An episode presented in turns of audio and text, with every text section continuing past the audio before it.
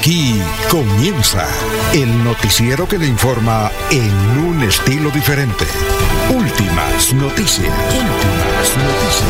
Últimas noticias.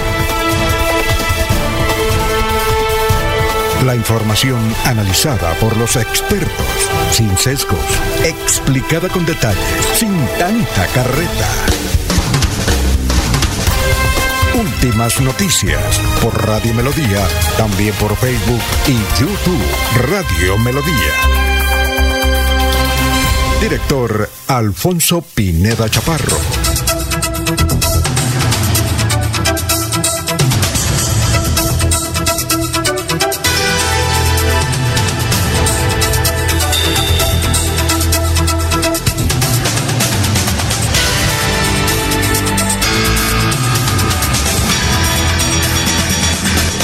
Gracias a Dios, hoy es el lunes 25 de septiembre del 2023. Nos abre el micrófono Arnulfo Botero Carreño para hablar por Radio Melodía 1080M y estamos por todas las plataformas. Hoy las efemérides, lunes 25 de septiembre. Eh, a ver, hoy es el Día Mundial del Farmacéutico. Salud para todos los farmacéuticos que nos escuchan. Un día como hoy, en 1969, nació Catherine Zeta Jones. Un día como hoy, en 1968, nació Willer Smith, actor de Estados Unidos. Ha estado en Cartagena, rodando, claro está. Un día como hoy, en 1932, nació Mario Gareña, el hombre Yo me llamo Cumbia. Te dejo la ciudad sin mí. Él murió en Estados Unidos. Un día como hoy, eh, 1945, nace Joe Madrid, de grandes orquestas. Bien, eh, hoy es el Día del Empleado de Comercio en Argentina. Eh, hoy se celebra la segunda edición del 2023 del Día del Cine. Bueno, se emite en México un día como hoy, en 1995, el último capítulo de la serie de televisión Chespirito de Roberto Gómez Bolaño. Un día como hoy, en 1897, nació William Faulkner, novelista de Estados Unidos. William Faulkner es el, el referente de García Márquez. Eh, García Márquez dice que cuando él estaba aprendiendo a, la literatura, se enfocó en William Faulkner. Un día como hoy, en 1932, nació Adolfo Suárez, que fue presidente del primer gobierno español de la democracia. Un día como hoy en 1947, perdón, un día como hoy en 1944 nació Michael Douglas, Douglas, cineasta de Estados Unidos. Un día como hoy en 1951 nació Alfonso Portillo, que fue presidente de Guatemala. Dicho esto, vamos a saludar a nuestros compañeros y, nos, empezamos por el doctor Julio, que nos agrada la visita en el día de hoy. Julio Enrique Avellaneda está en Últimas Noticias de Radio Melodía 1080 AM. Doctor Julio, es un honor tenerlo aquí en la mañana. ¿Cómo se encuentra? Muy buenos días. Alfonso, muy amable. Eh, no, muy feliz de estar aquí en este espacio, nuevamente con usted, con Laurencio, con Jorge, con Arnulfo, con toda, toda la Ajá. amable audiencia de la potente radio. ¿Qué más que ha habido? ¿Todo bien? Pues digamos, en términos generales, todo marcha rutina, tradición. ¿Mucha actividad académica o qué? Sí, lo normal, Alfonso. Era ahora te piden otros quehaceres como este. Tenemos... De, de, déjeme complementarle. Alfonso, a ver, ¿qué pasó? Sí tal vez olvidó en las sus que es trascendental en la historia de buena parte de la noche de 1828. La página con el atentado de la contra la vida. ¿Era el septiembre negro? Eh, la noche septembrina, septiembre negro, se sabe, ¿no? Ajá, 70, sí, claro. Eh, cuando penetraron, los partidarios de a Palacio sí. intentaron asesinar al Bolívar, que logró escapar y todo Ajá. ese episodio sí, sí, un, poco, claro. un poco puelesco sí. que se relata de la presencia, ¿sabes? pero suceso costó de la Guardia Social, ¿no? eh, a partir de ese suceso, Colombia, y yo Ajá. creo que buena parte de las Vienen derivan de, de, de, de, aquel entonces, tradición de estar polarizados eh, en buena parte de los que terminaron con, con el juicio de Alexander, que condena con, por el destierro, Ajá. y bueno, de ahí en adelante, pero sin duda, porque ocurre un día como hoy en la noche 800. Muy bien, vamos a saludar a las 5 de la mañana, 8 minutos, a Jorge, que ya está con nosotros. Jorge Caicedo está en Últimas Noticias de Radio Melodía 1080 AM. Bueno, Jorge, ¿cómo se encuentra? Son las 5 de la mañana, 8 minutos. ¿Cómo se encuentra? Muy buenos días. Don Alfonso, muy buenos días. Como siempre, feliz de compartir con ustedes este espacio de últimas noticias y poder llegar a toda la audiencia de Radio Melodía. Por supuesto, dándole también la bienvenida al doctor Avellaneda a esta jornada de trabajo. Un, como se lo ha dicho don Alfonso, hoy es 25 de septiembre, es el ducentésimo sexagésimo octavo día del año, el 268, y ya le deja 97 días a este 2023 para finalizar. Y una cifra que es noticia, don Alfonso, el hueco fiscal en el municipio de Girón, según Tres informes definitivos de la Contraloría advierten que las finanzas del pueblo patrimonio se encuentran en rojo con un preocupante déficit fiscal y presupuestal que supera los 27 mil millones de pesos. Girón gasta más de lo que puede recaudar. Muy bien, vamos a saludar a las 5 de la mañana, 9 minutos, a, como se merece, a don Laurencio Gambacoy. A esta hora de la mañana tenemos las 5 de la mañana, 10 minutos, Laurencio. Laurencio Gamba está en Últimas Noticias de Radio Melodía 1080 AM. Bueno, gran Laurencio, ¿cómo se encuentra a esta hora de la mañana? Alfonso, cordial saludo para usted, para la señora Sara Prada Gómez, para el doctor Julio Enrique, para Jorge y Igualmente y especial para Arnulfo Otero Carreño, que está en la parte digital, que hace posible que nuestros voces, nuestros audios lleguen a ustedes, amables oyentes, por los diversos sistemas. Tropas de la Quinta Brigada de la Policía Nacional, Flotilla Fluvial del Magdalena Medio y de la Policía Militar desarrollan operaciones contra grupos armados ilegales que intentan ingresar a Santander. Gestión de riesgo de Santander tiene planes para atender el fenómeno de el niño. Hay calor y lluvia en varios sectores de este departamento. Mayor nerviosismo comienza en las campañas políticas aquí en este territorio. Irresponsables colocan propaganda y afiches en los postes, por ejemplo, de empresa electrificadora de Santander, en los puentes y sitios prohibidos. El fin de semana que se incrementaron las eh, acciones violentas contra varios sectores, pero también hay que tener en cuenta que algunos irresponsables motociclistas perdieron la vida por situaciones que más adelante las autoridades darán a conocer. A esta hora se inicia la preparación de la etapa del clásico radial RCN que se inicia en el Socorro y termina en territorio boyacense. Allí un santandereano, hijo de Betulia, es el que encabeza este grupo, esta actividad deportiva. Declaraciones del brigadier general Óscar Eduardo Vera Peláez, comandante de la Quinta Brigada. Fueron capturadas eh, tres personas posibles integrantes del Golfo del clan del Golfo en Barranca Bermeja. Aquí está el, oficial de la Quinta Brigada. Se trata de la captura de tres sujetos, al parecer integrantes del Gado Clan del Golfo, la incautación de un vehículo tipo Chevrolet Captiva, dos motocicletas, tres fusiles, tres pistolas, dos revólveres, 14 proveedores, municiones de diferente calibre y unos celulares. Eh, importante resaltar que estos sujetos estaban haciendo un movimiento en este vehículo y las motocicletas desde el distrito penal de Barrancarmeja en dirección hacia Puerto Huiche cuando fueron interceptados por las tropas de las Fuerzas Especiales Urbanas. Eh, en ese momento se presenta un combate que da como resultado inicial la captura de dos sujetos y posteriormente en la persecución se logra la incautación precisamente del vehículo, una captura adicional y la incautación del material de guerra previamente referenciado. Reafirmamos el compromiso de la Quinta Brigada precisamente con la seguridad y la tranquilidad de los ciudadanos del Magdalena Medio y el Departamento de Santander.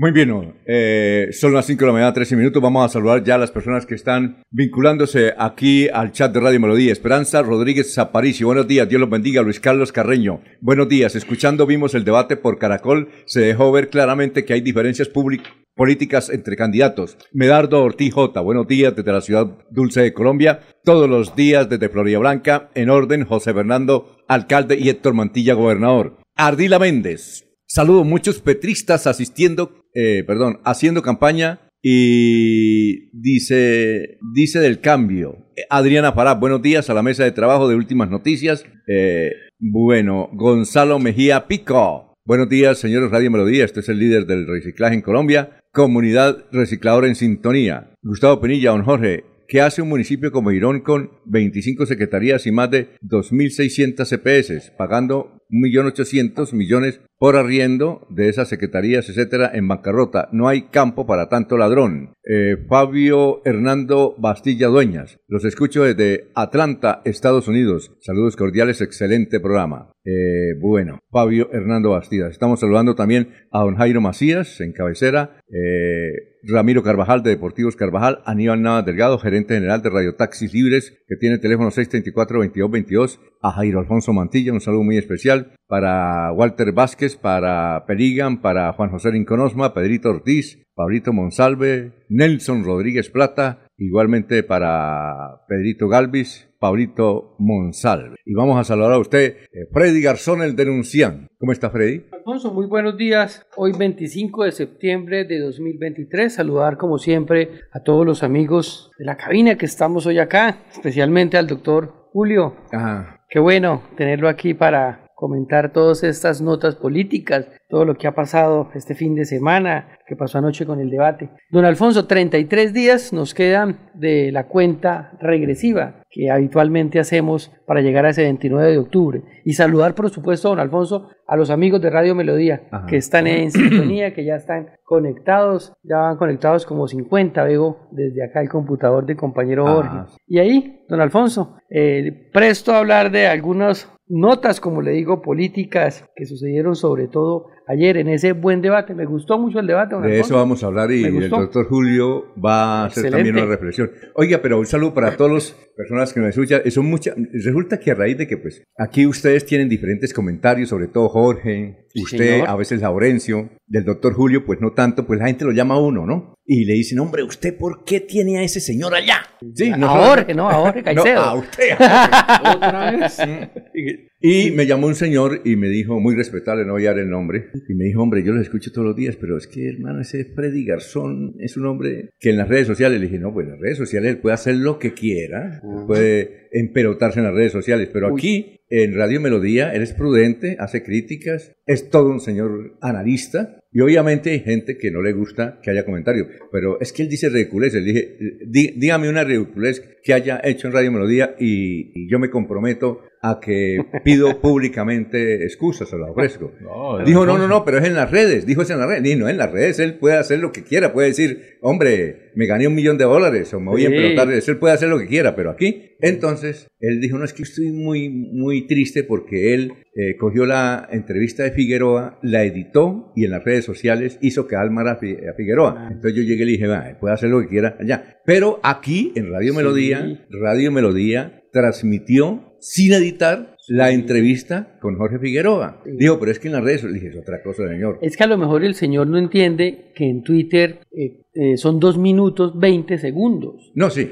Y la, y la, y la entrevista completa del, del candidato Jorge Figueroa Sí. quedó colgada en las redes, en mis redes también quedó colgada toda. Toda. Pero se sacan los apartes más importantes. Entonces él dice que en esas partes él queda mal, obviamente. Ah, Y entonces le dije, eso es cosa de él. Eso es- él lo- le dije en las redes sociales. Y así le digo a la gente, a veces cuando llaman a criticar por lo que dice Jorge, le dije, a ver, dígame. Dijo, sí, pero es que le dije, bueno, es que en todo hay en la viña del Señor. A mí, comentarios que no me gustan, pero yo los respeto, uno tiene que respetarlos. ¿Sí? Como decía Darío Silva, nuestro, que fue jefe de periodista, periodistas y ahora tiene una iglesia. ¿Cómo es? Lo importante es trabajar independientemente de la diferencia de conceptos. ¿Sí o no? Así es, don Alfonso. Además, es un valor agregado para Freddy Garzón, que es que al final de cada jornada gasta el tinto y a veces el desayuno. Entonces, hay, hay motivos para tenerlo aquí. Y los contradictores del doctor Avellaneda, pues se darán un festín en la mañana de hoy. Sí, teniéndolo acá, pues ya tendrán de quién hablar. Ah, sí, sí, sí, sí, el doctor Julio Enrique Vallenar. También hay que eso. Cierto, doctor, en todo, usted que es un hombre libre pensador, que ha estado en debates, que es político, que es un filósofo de la política, si es que en la política hay filosofía, esto sabe comprender estos temas de la humanidad. Cada uno tiene su forma de ser, ven el debate. A mí me llamaban, hombre, es que usted, ¿por qué hablan bien de Jaime Andrés? Y, y cómo, y, y les pregunto, eh, ¿qué quiere que yo hable mal de Jaime Andrés? ¿Sí, o, o así con Horacio José Serpa, o así con Fabián Oviedo, o con la doctora Consuelo. Sí, eso es. Eh, ¿Quién era el que decía que depende el cristal Honorato de Balzac? Decía, doctor, depende del cristal con que se mire, ¿no? Depende del cristal donde se mire, ¿o no, doctor Julio? Sí, un verso sobre eso. Creo que no es de Balzac. ¿Ah, no? Si mal no es Campo Amor. Ah, bueno, perfecto. Todo depende del cristal con que mire. Exactamente. Muy bien. Eh, seguimos, son las 5 de la mañana, 19 minutos. Ya está- está el doctor Luis José Arevalo con la frase de hoy. Son las 5, 19 minutos. Muy buenos días, estimados oyentes y periodistas del noticiero Últimas Noticias de Radio Melodía. Feliz semana para todos. El pensamiento de hoy es de Mafalda, la creación del inolvidable Quino, que dice, ¿qué importan los años? Lo que realmente importa es comprobar que al fin de cuentas la mejor edad de la vida es estar vivo, porque la vida es hoy, mañana sigue. Alfonso Pineda Chaparro está presentando Últimas Noticias. Resumen de melodía que es transmitido por la cadena internacional de emisoras Visión Celestial Radio. Ya está ante las autoridades el individuo que mató a su pareja en un apartamento de Barro Blanco en Piedecuesta. Se trata de Luis Eduardo Calambas Artunduaga y su pareja era natural y respondía, era, perdón, su pareja era Natali Cortés Montaño de 38 años de edad con tres hijos menores. En Washington falleció la señora Beatriz Hernández, esposa del exprocurador Alejandro Ordóñez. Con la caravana de vehículos clásicos y antiguos finalizó la edición 74 de la Feria Bonita de Bucaramanga ayer domingo. Cerca de 10.000 pasaportes siguen represados en Santander y pese a que la Oficina de Pasaportes adelanta jornadas especiales de asignación de citas en las provincias, entidades públicas, privadas y atención presencial, los usuarios no lo están reclamando. Tres hectáreas de bosque nativo fueron consumidas por un incendio forestal que se registró en el sector de Ritoque Bajo en Florida Blanca. Eh, según confirmaron los bomberos de ese municipio. La falta de garantías y problemas de organización, por falta de garantías y problemas de organización fue suspendida la prueba de conocimiento y la prueba laboral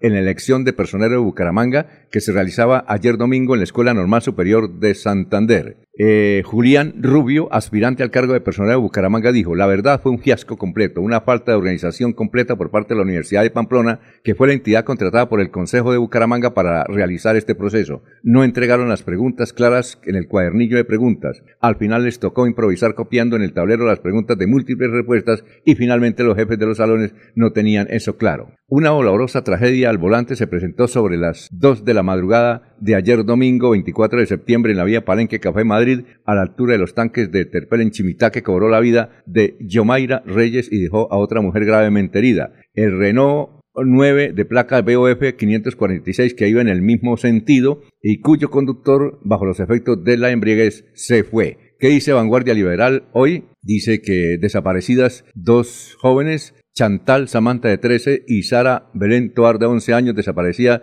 desde el viernes eh, en el barrio San Alonso. También titula Vanguardia Liberal, Top Urbano. Así contamina la publicidad política en Bucaramanga. El top urbano recorrió varias comunas. En tales trayectos encontró que Bucaramanga está contaminada con afiches, vallas, megáfonos y en general con todo tipo de publicidad política. El tiempo titula Los emotivos mensajes virales al exprocurador Alejandro Ordóñez por muerte de su esposa. A la una de la madrugada del 24 de septiembre falleció tras padecer una enfermedad llamada ELA. Semana. El general Eduardo Zapateiro confronta a Francia Márquez por vaciar las tropas. Dice que sus declaraciones son irresponsables, descaradas y que tienen desbaratadas a las fuerzas militares. El espectador titula El tren de Aragua, desmantelado tras operativo en Tocorón. El niño guerrero, cabecilla de la banda criminal, no ha sido capturado por las autoridades venezolanas. El frente, caos en las casas de Mercado Central en Bucaramanga. Hasta aquí el resumen de noticias.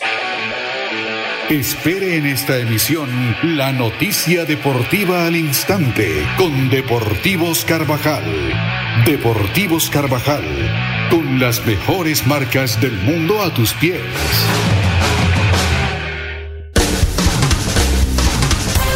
Se va la noche y llega últimas noticias. Todos los días, desde las 5 de la mañana, empezar el día bien informado y con entusiasmo.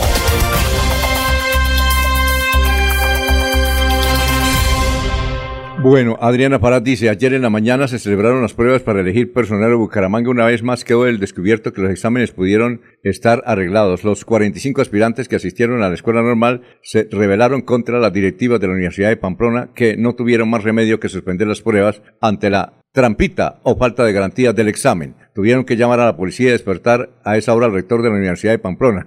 Otra, otra, otra eh, ves, deja muchas suspicacias esas pruebas, igual que hace cuatro años, donde cambiaron el examen y en la segunda tanda solo pusieron preguntas para beneficiar a quien a la postre quedó elegido. Gustavo Pinilla dice lo siguiente, en la diferencia de opiniones es que se basa el programa. ¿Qué tal que todos pensaran igual? Sería muy aburridor. Marlene Vargas. En Girón mucha corrupción en el municipio, más corrupto a nivel del país. La corruptela se apoderó de Girón, la alcaldesa no le importa el municipio, la alcaldesa importa hacerle campaña al cuñado Campo Elías. Julio César Hernández. A toda la mesa de trabajo un saludo desde la provincia del sur de Santander. Seguimos trabajando para que la provincia tenga una curul en la Duma de Santander. Efraín Arenas. Pero buscar retazos para desprestigiar a un candidato, para favorecer a un candidato corrupto, eso es medio objetivo, no es medio objetivo ni honesto, son basuras. Ramón Ortiz, buenos días para informarles a la comunidad de la vereda Granadillo y sus veredas vecinas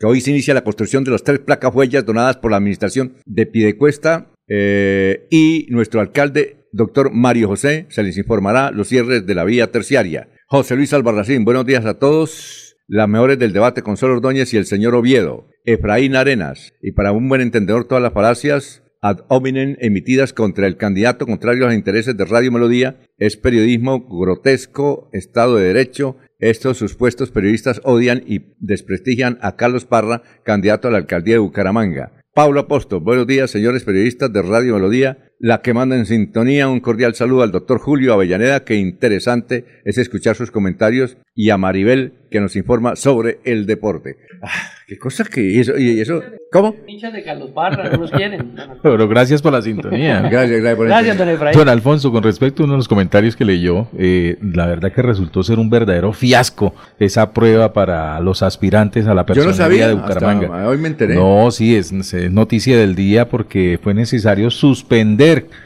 la realización del, de la prueba debido a la Ajá. improvisación y a los desaciertos que venían en, en- en cada uno de los paquetes de formularios para entregarle a los aspirantes. Dice uno de ellos, la verdad fue un fiasco completo, una falta de organización completa por parte de la Universidad de Pamplona, que fue la entidad contratada por el Consejo Municipal de Bucaramanga para realizar ese proceso.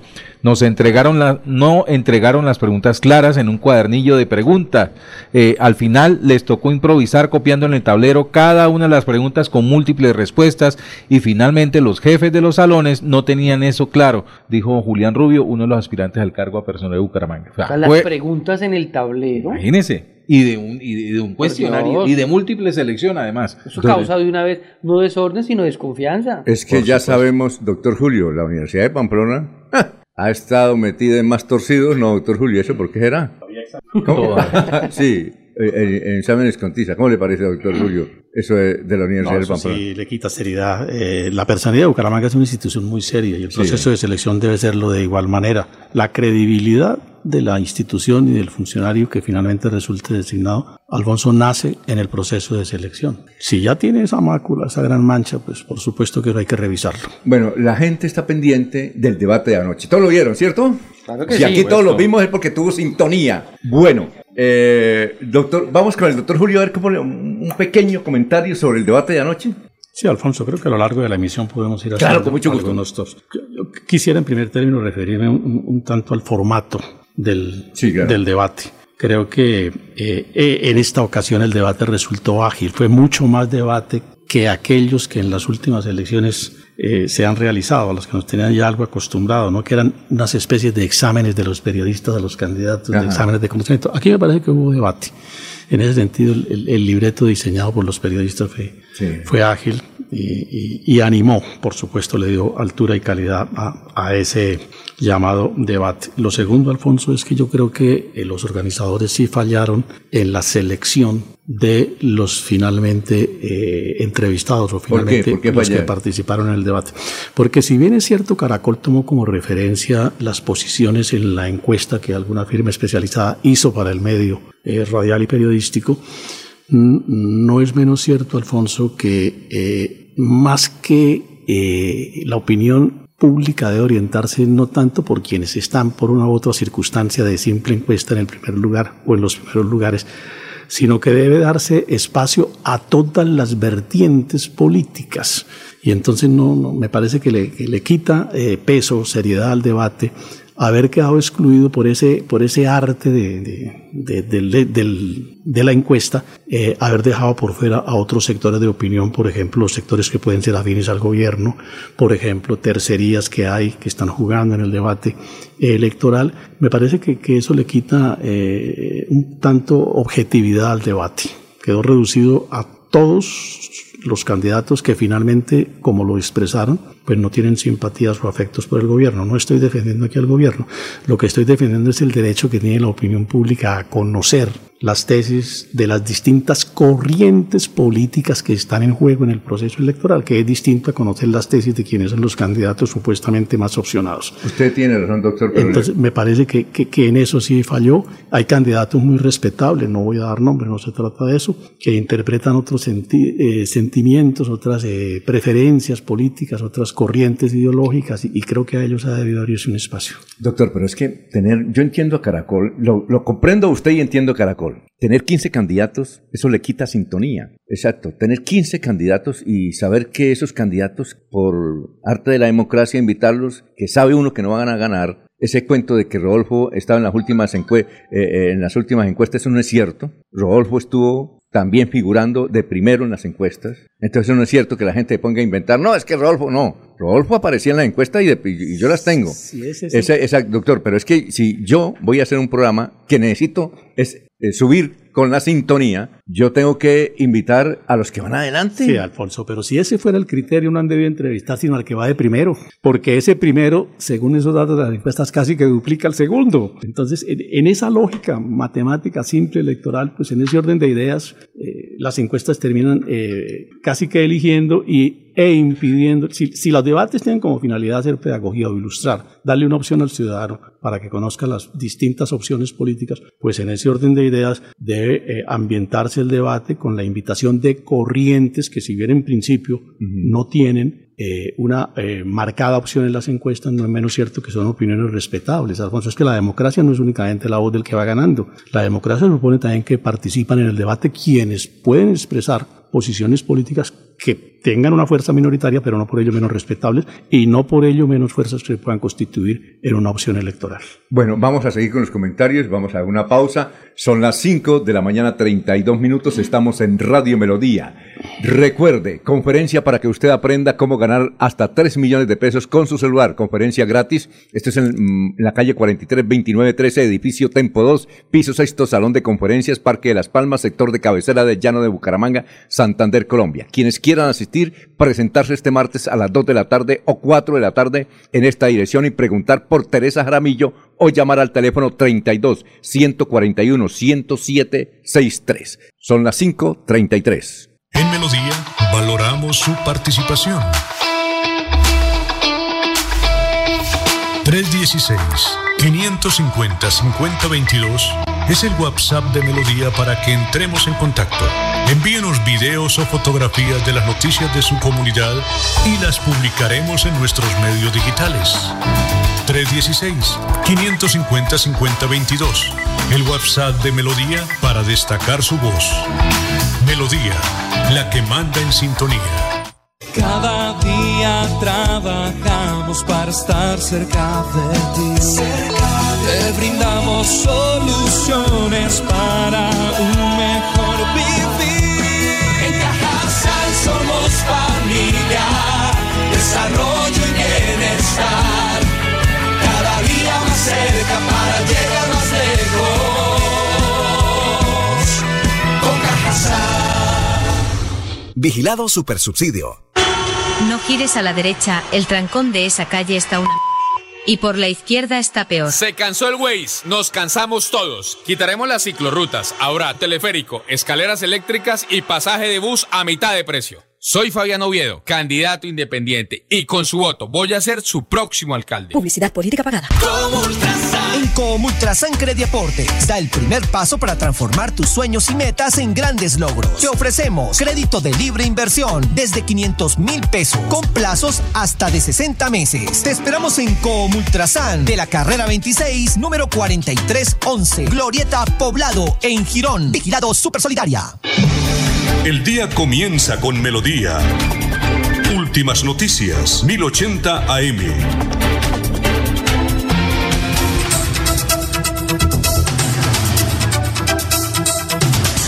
Ya son las 5.34. Bueno, Jorge, ¿qué comentario tienes sobre lo que dijo el doctor Julio? Don Alfonso, hay que estar de acuerdo con el doctor Julio en ese sentido de, de- de la participación Ajá. y la democracia de cada uno de los candidatos. Me- de parte de lo que me corresponde a mí en lo, en lo técnico, en, lo- Sí. en lo que entiendo de, de la producción de televisión, Sí. en este caso, pues, eh, Noticias Caracol, eh, le resultaría muy complicado, o sea, no imposible, pero sí complicado, uno debido al tiempo dedicado para, Ah. para el espacio, para el debate, darle participación a 14 voces diferentes sobre un mismo tema. 15, Imagínate- 15, 15. bueno, 15, fuera de eso la participación de los 14, presentadores, claro, los perdón, 14. moderadores, ¿sí? Eh, imagínese usted una pregunta sobre conectividad y escuchar las 15 propuestas o las 14 propuestas, los, a los 14 candidatos con su propuesta. Créame que al segundo o tercer candidato ya desaparece la sintonía y de todas maneras hay que entender que es un producto televisivo, que es un, es un negocio de la televisión y obviamente ellos tienen que mantener el, el rating, el interés del televidente para poder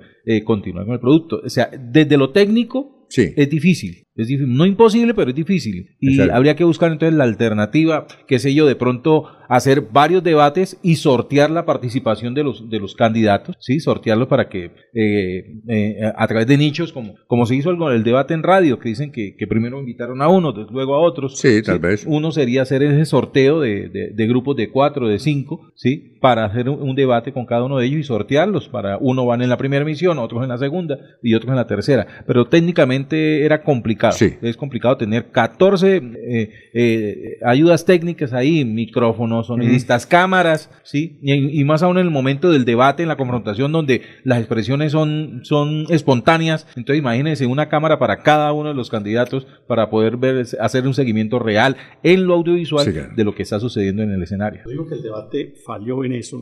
No es porque no hayan invitado a los 14 o 15 candidatos, de eso no se trata. Lo que yo digo es que han debido abrirle espacio a una visión política diferente a la que unánimemente tienen todos los candidatos que fueron objeto del debate o que participaron en el debate. Habría que abrir un, un espacio en ese sentido. Me parece que, que no, nada le impide al medio considerar que hay un sector de opinión política diferente que bien, así no tenga Sí. en este momento una opción Sí, es que- ganadora, no por ello deja de ser menos interesante Sí, y sí. menos seria. su Es decir, ahí debate. todos estaban contra Petro. Por eso. Es lo- Porque es cierto. La- eh, recuerde usted que Bucaramanga es la capital antipetrista de Colombia. Exacto, y tiene razón el doctor Avellaneda. Por ejemplo, voces como las de Jaime Calderón no se pudieron escuchar en el debate, que es una persona con una eh, experiencia, con un conocimiento de la ciudad, con una posición política interesante, que bien podría también haber alegrado o haber, Sí. haber animado el desarrollo del debate. Y sencillamente, porque en las encuestas no, no figure en los primeros lugares,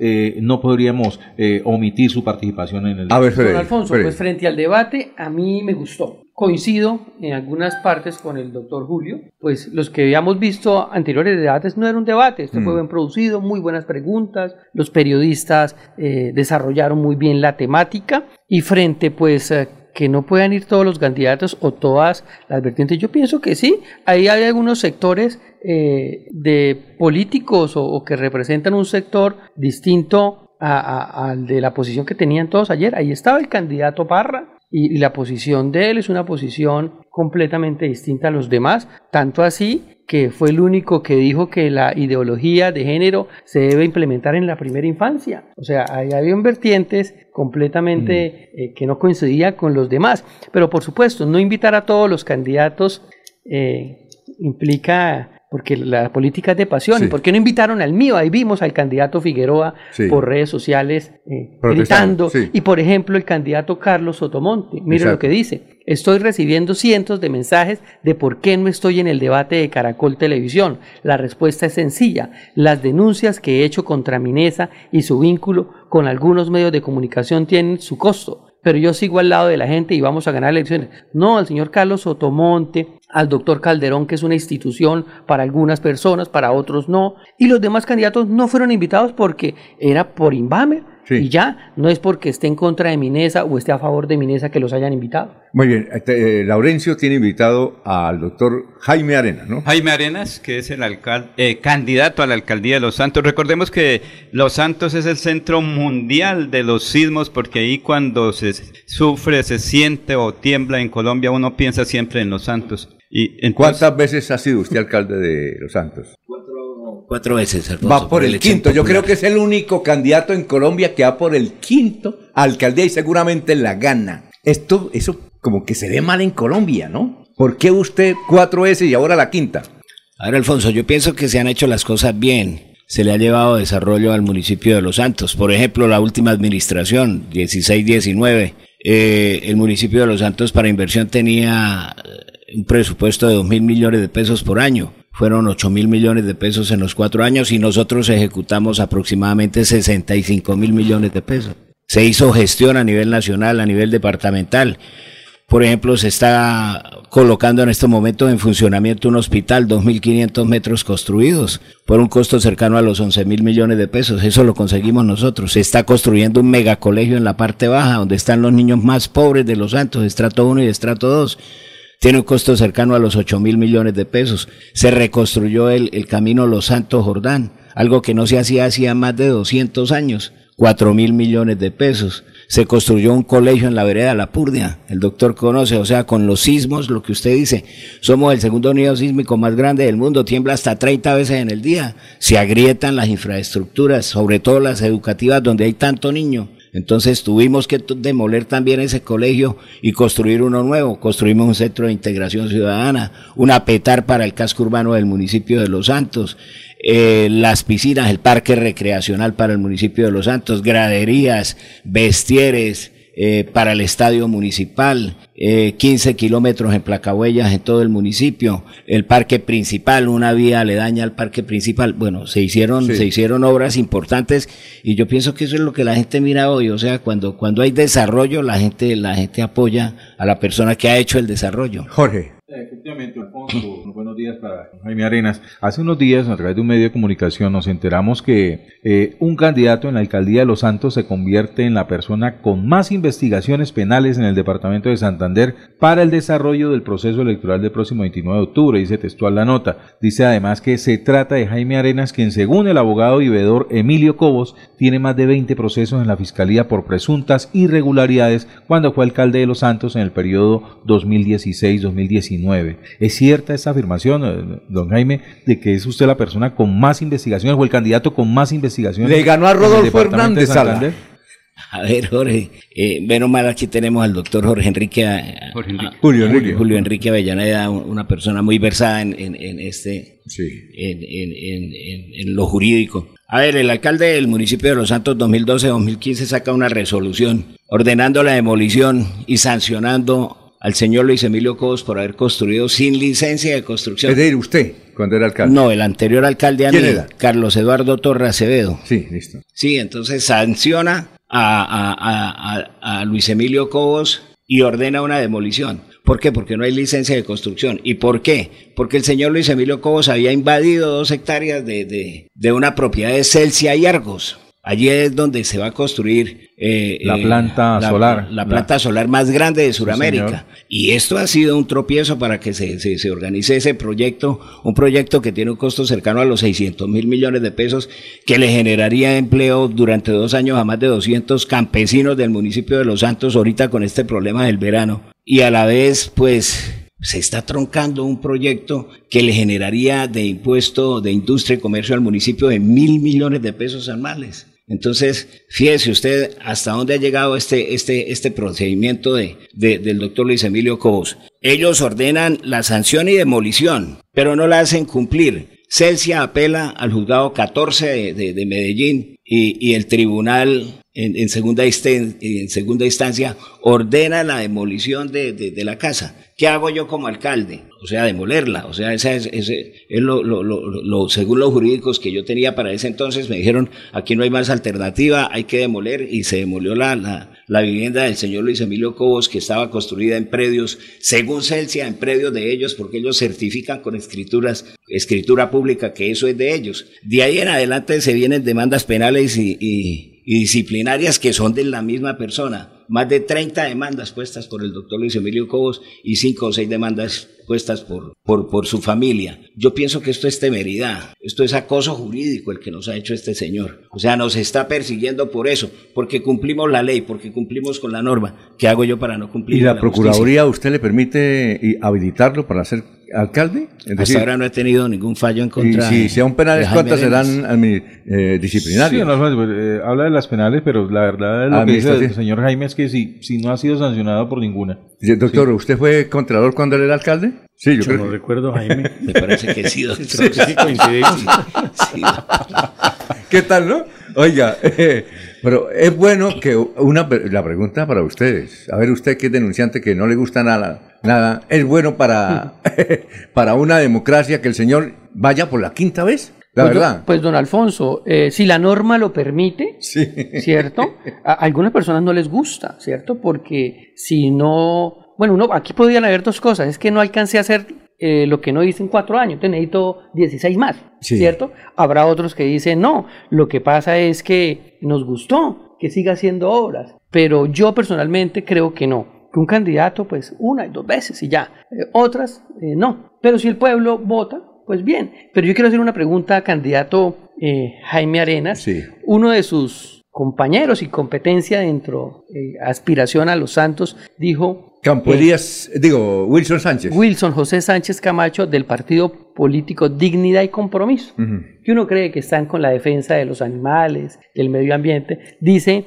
que eh, es una vagabundería atender a, los, a las mascotas, a los animales. ¿Usted también piensa lo mismo que el candidato Wilson José Sánchez Camacho? No, no, ¿cómo, ¿cómo va a ser posible? O sea, yo pienso que amo las, las, las mascotas, o sea, en, en- en mi finca, en, en la casa el niño tiene su mascota. Y, y bueno, esto sí es una declaración muy salida de tono. La vista está, eh, las críticas fueron no a nivel de Los Santos, sino a nivel nacional debido a esta, a esta ¿Quién declaración es él? tan ¿Quién es. Wilson? Él vive allá, es un campesino. ¿Quién es él? Wilson Sánchez fue una persona que llegó siendo personero de San Alberto, llegó a Los Santos y fue tres veces personero de Los Santos por elección. Y, y bueno, hoy quería ser por las buenas o por las malas ser candidato a la alcaldía y ser el próximo alcalde de Los Santos. Y ahora con esto menos. Y, y bueno, con esto pues se le acabó de derrumbar todo el, el sistema. Yo pienso que anda buscando es como, como compañero quien a- a- a apoyar a alguien para... para Y, y para- además para la- lo para- increíble es que el partido Dignidad y Compromiso, de aquellos que defienden la naturaleza y los animales, sea el que le dio la bala al muchacho y no lo haya expulsado. Sí. Sí, eso merece una expulsión. Claro, un pronunciamiento al menos. no, expulsado. Al menos un Es jalón que, de eh, orejas. los, su- los supuest- el partido que supuestamente más ha trabajado por la defensa de los animales no ha dicho nada, que es el partido de Leonidas Gómez y de Sergio Fajardo. Es increíble eso. ¿no? Y, y de Robledo. Y de Robledo. Sí, En el caso del señor Jaime Arenas, podríamos hablar de un clan unipersonal. Es el- dicen que es el clan de Miguel J. Arenas. ¿Usted es, es primo de él? ¿Qué- ¿De qué? De, ¿De cuál ¿Qué clan? parentesco tiene con Miguel J. A Arenas? ver, sí, con Miguel somos primos. Sí, se parecen, se parecen. Primos hermanos y, y, bueno, Miguel lo único que ha hecho es un trabajo importante por los Santos. Usted mismo ve que, que, que pavimentó la vía entre Acuarela y, y el casco urbano, vía tres esquinas punta de la mesa y nunca hubo valorización. O sea, fue algo que, que no se cobró debido al, al esfuerzo que hizo tanto el departamento como el municipio para pavimentar esta vía y quiénes fueron los beneficiarios. Todo, toda, toda la gente de, de- de- de la mesa de los Santos. Vamos a, vamos a una pausita, doctor Jaime. Seguimos con usted. Son las 5.49. Sí sabían que el impuesto predial el año entrante puede subir entre el 50 y el 100% para más de 90 mil predios en Bucaramanga. El Consejo de Estado dejó en firme los nuevos avalúos catastrales, pero adicionalmente esta administración subió la tasa. La opción que tenemos para evitar ese gran impacto en el bolsillo de los bumangueses es presentar el 2 de enero un proyecto de acuerdo al Consejo Municipal que nos permita otorgar descuentos del 30% para que del total del impuesto podamos descontar ese valor y generar la menor afectación posible en el presupuesto familiar. Por eso no podemos llegar a improvisar. Esa es la mujer que necesitamos de alcaldesa en Bucaramanga. El aire se contamina, no se da cuenta la gente, sigue tirando desechos inconscientemente. El aire es la vida, vamos a reforestar, el compromiso es de todo y lo vamos a lograr. Con el futuro de los niños no podemos jugar, vamos a dejarle aire que puedan respirar. CAS Santander. Soluciones inspiradas, derivadas y basadas en la naturaleza. Llegó el momento del cambio, nuevas ideas también. Lo que tanto buscamos, por fin se va a poder. Con Juan Tarazona. cambio es ahora. Por Florida Blanca, el pueblo se levanta. Este 29 de octubre, vota por Juan Tarazona, número uno en el tarjetón. Cambio radical. Publicidad, política pagada. Ole, mano, ¿nos pegamos la rodadita en bici hasta Morro? No, mi perro, pero esa carretera está toda llena de huecos. Hace como 30 años que está vuelta nada. ¿Cómo se le ocurre? ¿Hace cuánto no pasa por allá? La alcaldía la arregló desde el Parque del Agua hasta el antiguo Corcovado. Vamos para que vea. Oiga, esto quedó excelente. Así aguantan venir todos los días. Obvio, ahora sí no tiene excusas. Definitivamente, cuando se invierten bien los impuestos, se nota. Alcaldía de Bucaramanga. Gobernar es hacer. El día comienza con melodía. Últimas noticias, 1080 AM.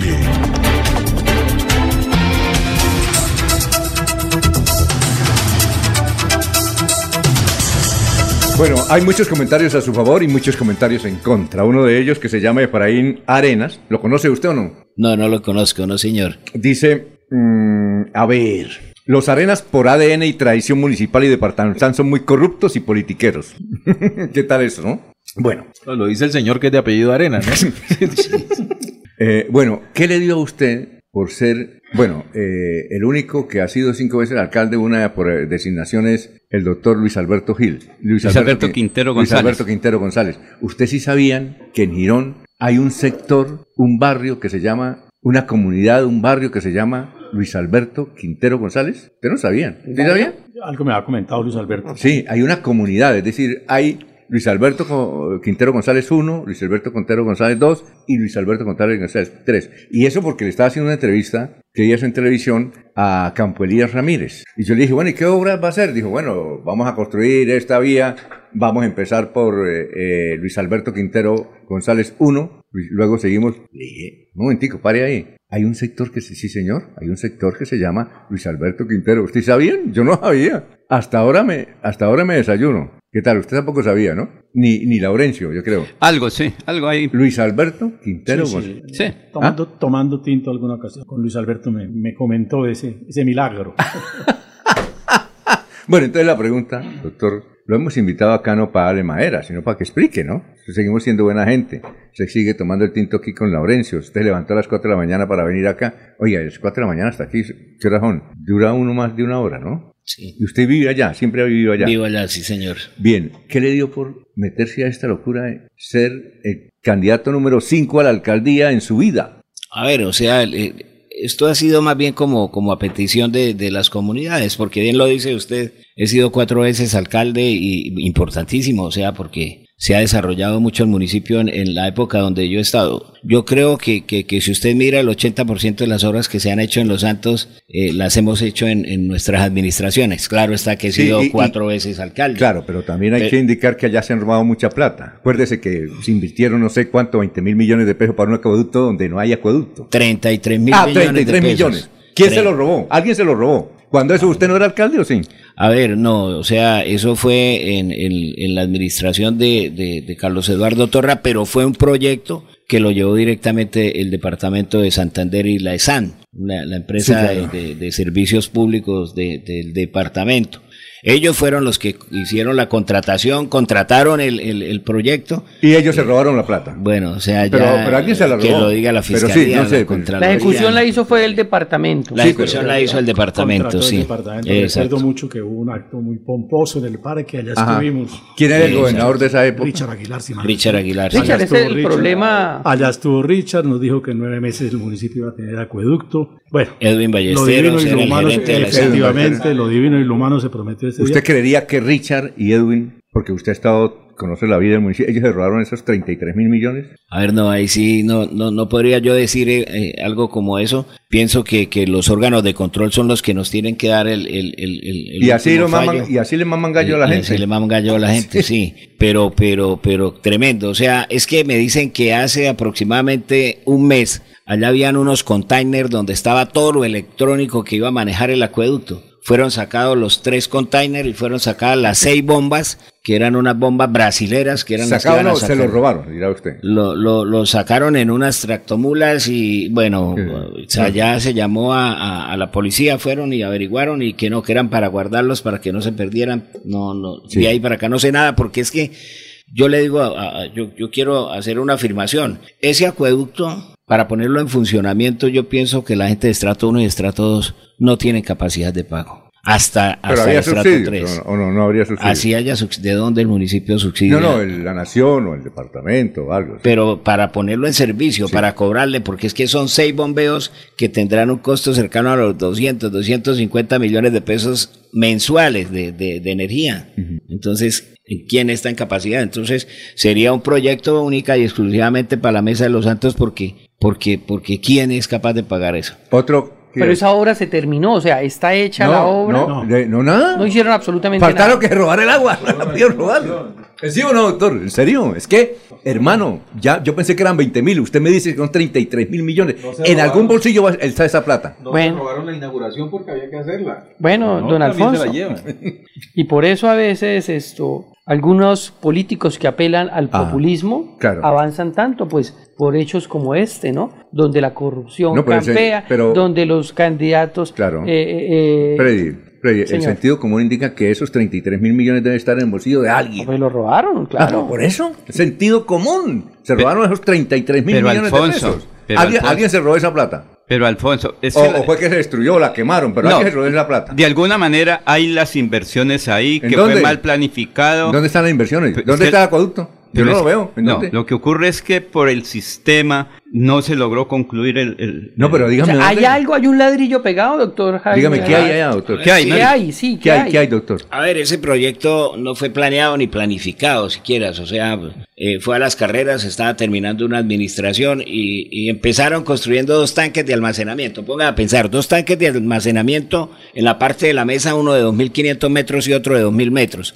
que nunca se irían a llenar. ¿Por qué? Porque, porque nunca se van a llenar. Los dos tanques son 5.000 metros cúbicos de agua. Es, es, es mucha agua la que se tiene que represar en esos dos tanques sacada por bombeo. Luego, las bombas no irían a dar abasto para, para llenarlos. Luego se hacen eh, un, un pondaje en la parte baja. No se compran las, las servidumbres, que es lo primero que se tiene que hacer cuando se va a iniciar un proyecto, es negociar las servidumbres con los propietarios para pasar la tubería y para pasar lo eléctrico. Sí, claro. De lo contrario, no, no, no, no, no se puede construir. Fueron y le dijeron al campesino, no, a usted le vamos a dar de pronto de 50 a 60 millones de pesos para que nos deje pasar, ustedes van a quedar bien, a ustedes les va a ir bien. Bueno, y no se hizo eso. Luego, luego es un proyecto que entró bastante cojo. Pues no se puede Hici- justificar por ninguna parte. hicieron un La no se puede justificar, que está mal planeado, mal diseñado, entonces eso no se puede justificar. ¿Usted que ha estado por allá, ¿qué piensa? No, yo estoy de acuerdo con, con Jaime. Ese fue un proyecto técnicamente mal ideado, mal planificado, muy bien planificado electoralmente. Porque ese proyecto se hace y se,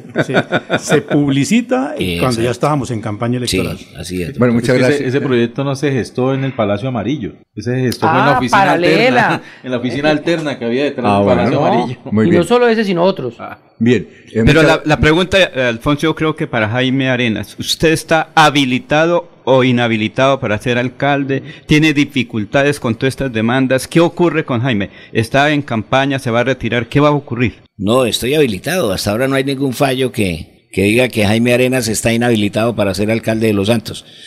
Luego iremos hasta el 29 de octubre, estaremos el día de las elecciones y aspiramos a ganar por quinta vez, que sería el- la primera persona en ganar cinco veces en el país. En Colombia, sí. De Sí. haría- haríamos un, récord a nivel Exacto, nacional. eso, eh, que, que lo elijan para que llegue ese récord. Pero el segundo, por ejemplo, el, el segundo en las encuestas ese es el doctor Diego Mendoza, candidato a la alcaldía de Los Santos. Pero él parece, dicen que está inhabilitado porque su hermano, Uriel, es gerente de Panachi, una empresa social del Estado, que hace precisamente la sede de allá es en, en Los Santos, ¿no? Sí, así es, doctor. Doctor Julio, entonces ahí que el tipo está inhabilitado. Diego. Tendríamos, Alfonso, la verdad se ha dicho, Sí. que mirar con un poco más de detenimiento Sí. la, la, la circunstancia jurídica. ¿no? En primer lugar, miran con, con más rigor eh, la naturaleza jurídica de Panachi, que en este momento no, no la tengo muy clara. No la Es creo que mixta porque eh, nos dice que el alcalde hace parte de la directiva, ¿cierto? Sí. Hace parte de la directiva, entonces es, eh, eso va, es una mi- cuestión mixta. Si ustedes hacen parte de la directiva, Es una corporación. sí, Sí. mixta, mixta. Y yo creo que toca preguntarle al doctor Alfaro. Don Alfonso, entonces queda claro que el candidato Jaime Arenas, como dice Laurencio, puede continuar su campaña, no hay ninguna decisión en firme frente a, a las a posibles investigaciones que Ajá. le están haciendo, o posibles no, las investigaciones que tiene, y podríamos estar con el Guinness Record Sí. de Colombia. Exacto, Eso podemos, sí, poner- exacto. podemos llevarlo a Guinness Record. Sí, claro, doctor. De, eh, de- de hecho, ya la Procuradora General de la Nación eh, publicitó el listado de los que a juicio de la Procuraduría están inhabilitados y ahí no figura Jaime Arenas. ahí no figura Jaime. Doctor, ¿y cuál es el lema suyo? ¿Voy por la quinta o la quinta es...? ¿Cuál es? Retomando el camino. Ah, sí. Donde Adiós. todos los días hay sismos. O sea, pero esto fue un sismo para su candidatura, alcalde. Eh, doctor Jaime Ya Arenas. le va, ya, ya, le- ya le va alcalde. A ver, sí, eh, pues es un, un sismo de 4.5 en la escala de Richter, pero Bueno, bueno, y, y usted económicamente... somos resistentes. Económicamente bien, varias fincas. ¿Ha hecho platica en las alcaldías o no? No, no, no, ¿Seguro eso que no? sí puedo colocarle la, la declaración de renta para que usted la mire. ¿Seguro? Y no, no, no, eso sí es. No, no, se lo digo con respeto porque si No, va por claro. la quinta es porque económicamente le ha provocado bien resultado a su familia. ¿no? No, y si he sido cuatro era de que tuviera bastante, bastante plata según la... En- ese sentido lo pueden esculcar. Sí, me pueden esculcar, no hay ningún problema. Sí, muy bien, porque su amigo Laurencio habla muy bien de usted. Muchísimas gracias. Lorenzo. Yo es que lo conozco porque es que fue Jaime Arenas el que hace cuántos años que el gestor de un proyecto de terreno allá para los periodistas. Fue él, Alfonso. Ah, bueno, sí. Muy bien. Muchas gracias, doctor Jaime. Perdone por la pregunta de mis compañeros. eh, y cuando quiera venir como alcalde o como candidato, con mucho gusto. Gracias, Alfonsito, y gracias a la mesa de, de este programa tan importante para Santander y para el país. Perfecto. Son las seis de la mañana, dos minutos. Aquí Bucaramanga, la bella capital de Santander. Transmite Radio Melodía, Estación Colombiana, HJMH, 1080 kilociclos, 10.000 vatios de potencia en antena, para todo el oriente colombiano. Cadena Melodía, la radio líder de Colombia. Los invitamos a sintonizar el programa Curación Natural del médico especializado en medicina alternativa y complementaria, doctor Ricardo González Parra, de lunes a sábado a las 7 y 30 de la mañana, con la orientación profesional para todo tipo de enfermedades, tratamientos con medicamentos biológicos naturales, sin químicos. Llame y agende su cita médica sin costo al 313-392-2623, 313-392-2623 para ser atendidos el sábado 7 y domingo 8 de octubre en el Hotel Cabecera Country en Bucaramanga, calle 48, número 3429. Soy Mauricio Mejía, diputado a la Asamblea del Departamento de Santander. He tomado la decisión de inscribir mi candidatura nuevamente por el partido Cambio Radical y con el número 66.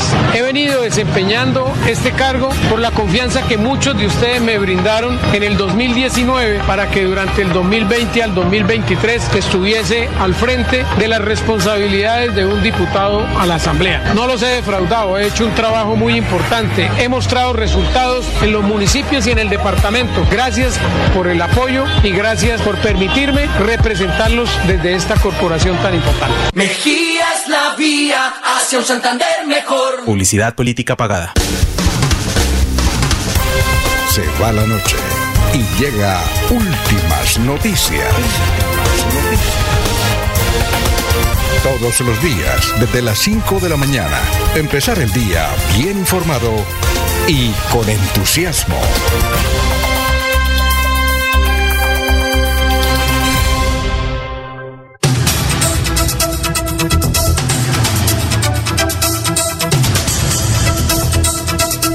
El doctor Jairo Alfonso Mantilla lo saluda, el doctor Jaime Arenas dice que es una persona extraordinaria, que lo felicita, que es un hombre que da fe por su trabajo, el doctor Jairo Alfonso Mantilla. Y dice, Jaime nunca ha traicionado a la población. Dele un saludo de parte mía. Eh, ríndale un saludo también al doctor Jairo. Gracias, doctor Jairo, muy amable por, por esas palabras y sí, esto es de, trabajar y, seguir trabajando por las comunidades. Yo pienso que para eso fuimos hechos y para eso estamos, para trabajarle a, a nuestro municipio y, y- y esas palabras cada vez lo, lo, lo, lo, lo hacen a uno más fuerte en, en, en estas épocas el- electorales, sobre todo. Bueno, y aquellos oyentes que me están insultando por las preguntas que le hicimos, no, somos amigos. Lo que pasa es que él viene precisamente a dar la cara. Sí, claro. Madrugó, diga Alfonso. Madrugó. Es que se vino a las Muy 4 de la mañana de allá. ¿Gastó qué? ¿Hora y media? Hora y media. Hora y media. Vamos, eh, antes de eh, meternos en lo que la gente está esperando, el debate de anoche y algunas noticias políticas que nos Sí. encontramos el viernes con el denunciante. Usted no las ha comentado acá. No, no, porque- Es que yo no sé cómo comentarlas. No sé cómo, cómo eh, eh, dar a conocer la información, por eso no, no le hemos dado una noticia señor. política bastante interesante. Por eso, mientras tanto, vamos con Olguita, que ya está esperando ya desde su estudio eh, a esta hora de la mañana, 6 y 7. Olguita. Muy buenos días, Alfonso. Muchas gracias. El saludo también para los compañeros de la mesa de trabajo y todos los oyentes de Últimas Noticias de Melodía. Cerca de 25 municipios en Santander están en riesgo de desabastecimiento de agua potable como consecuencia de los efectos que genera el fenómeno del niño que ha ingresado al territorio, según el IDEAN. Al respecto, el director de la Oficina de Gestión del Riesgo de Desastres de Santander, Fabián Andrés Vargas. Una etapa en la que vamos a tener un descenso en las lluvias, racionamiento en algunos sectores y desabastecimientos en algunos municipios del departamento de Santander. De igual forma, asociado a este fenómeno del niño, vamos a tener la presencia de incendios forestales en todo el departamento. De igual forma, hicimos, una, hicimos presencia de unas mesas de trabajo en las siete provincias del departamento a través del Sistema Departamental de Gestión de Riesgos, las autoridades ambientales y las instituciones aliadas del Consejo Departamental. Entre tanto, el coordinador de gestión del riesgo del municipio de Lebrija, César Gerardo Castellanos, destacó la importancia de tener un plan de contingencia y estar preparados ante una emergencia. La importancia de tener un plan de contingencia, de estar preparados para una emergencia, es que esto nos da los parámetros para poder atender esta emergencia,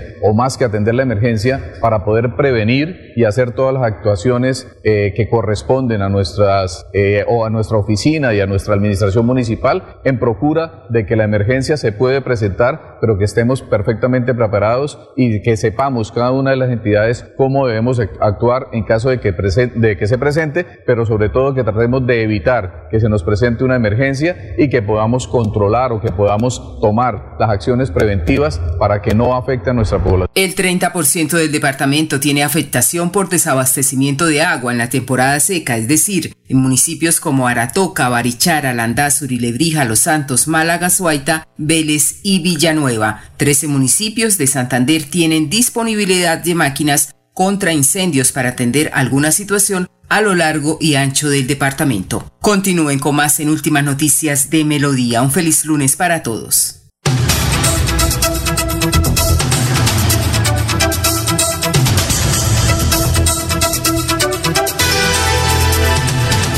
Bueno, pregunta, pregunta. Eh, ¿Empezamos por el doctor Julio o quién? Vamos el, a ver el que levante la mano. Julio, el doctor para Julio. usted, ¿quién fue el ganador del debate anoche? ¿Para mí? Sí, para usted. Don Alfonso, ¿puedo decir más bien quién perdió?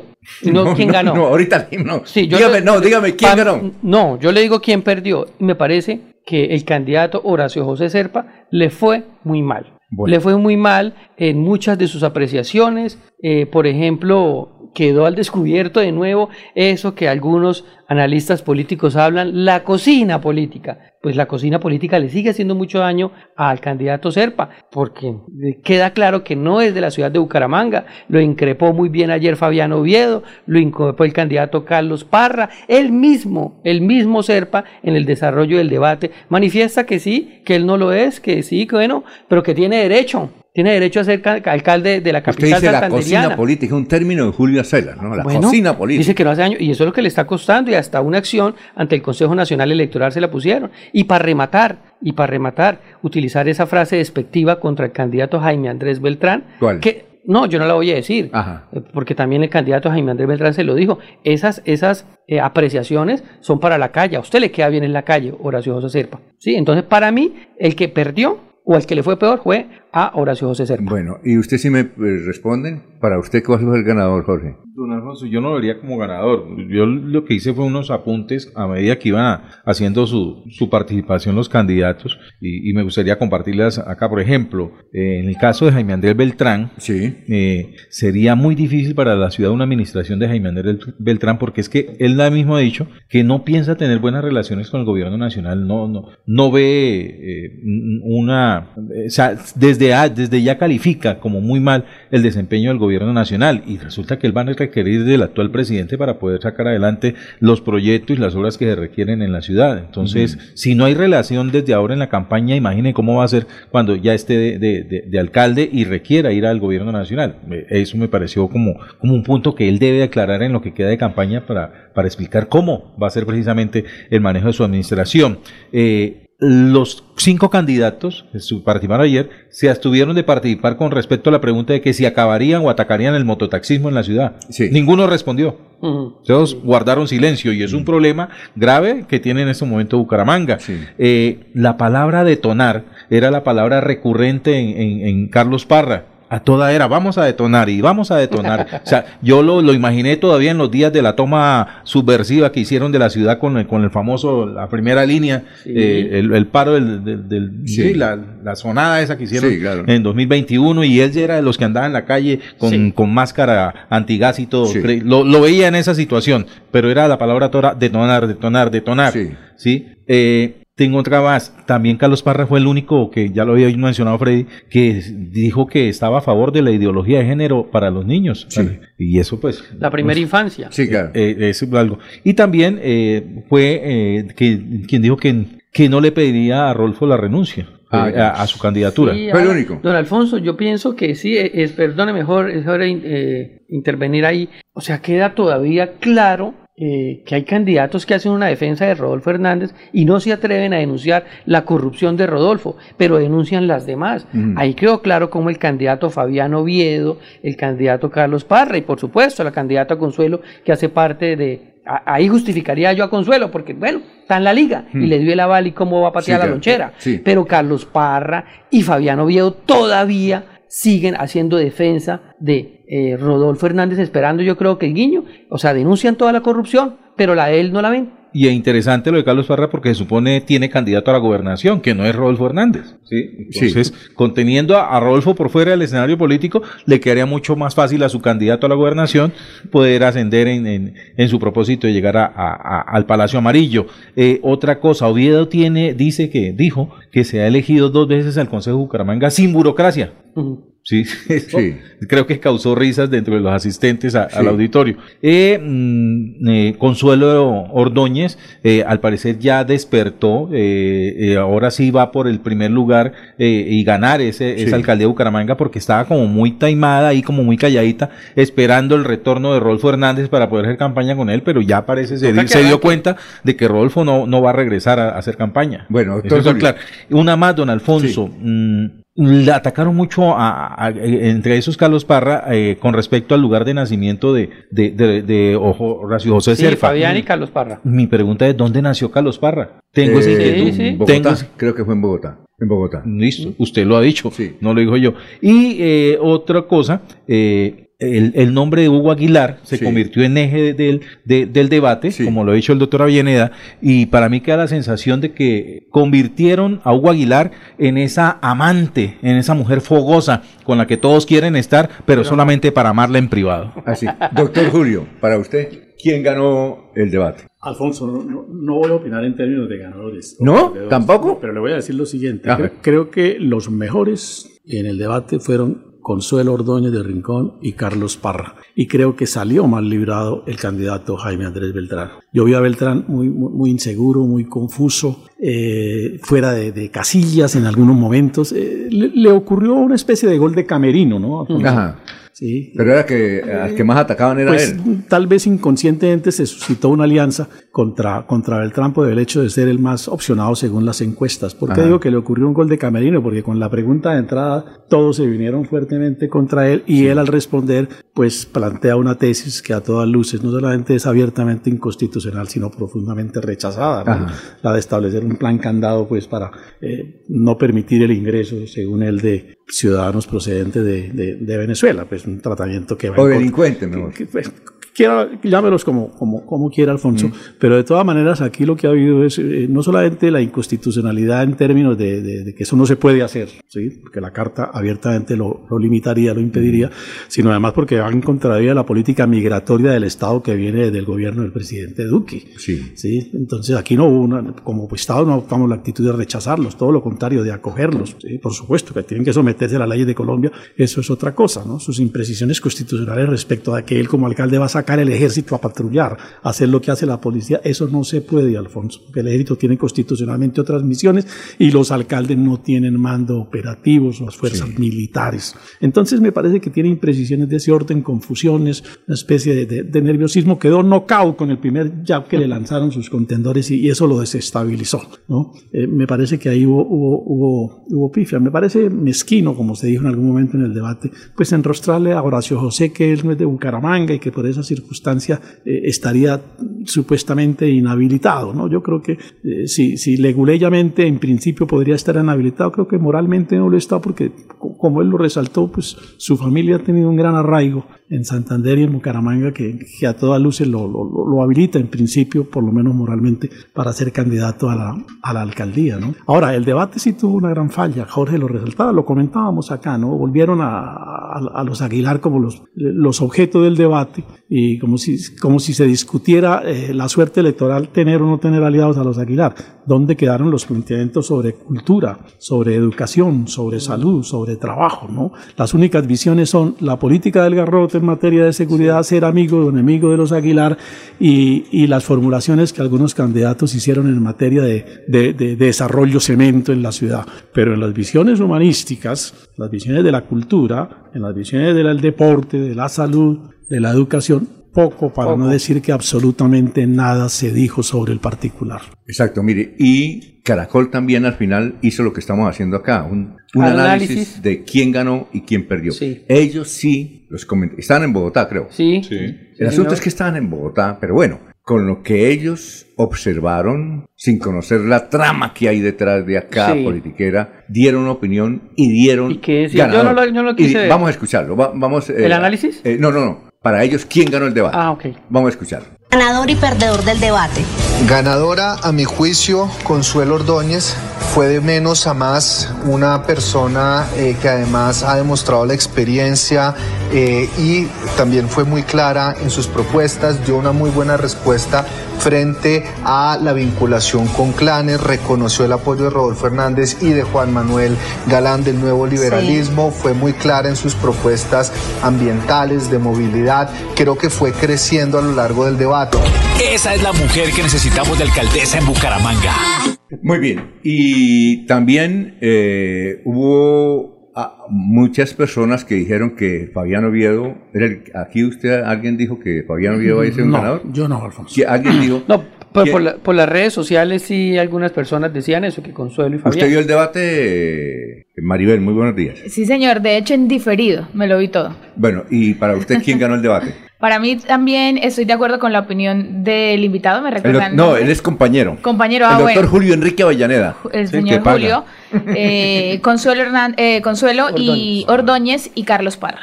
Ah, bueno, perfecto. Oiga, otra cosa de Carlos Parra eh, que me llamó la atención. Hablaba de que no hicieran política con populismo. Sí. O sea, una cosa rarísima, saliendo que él es el que encarna el populismo en Bucaramanga, él es hijo del populismo, ¿sí? Como sus otros compañeros. Que hay que recordar, don Alfonso, que esto ya no es del debate, el candidato Soto, este, perdón, el candidato eh, Manuel Parada, eh, si ustedes vieron en el fin de semana, se le acerca a hacerle la pregunta a Carlos Parra, al candidato Carlos Parra del Partido Verde y a Cristian Avendaño, representante a la Cámara del Partido Verde, sobre la denuncia que hace la revista Semana de los posibles actos de corrupción del clan López Lozano, Exacto. que se eh, embolsillaron coimas por 6 mil y 10 mil millones de pesos según la revista Semana. Y la revista Semana va más allá, ¿no?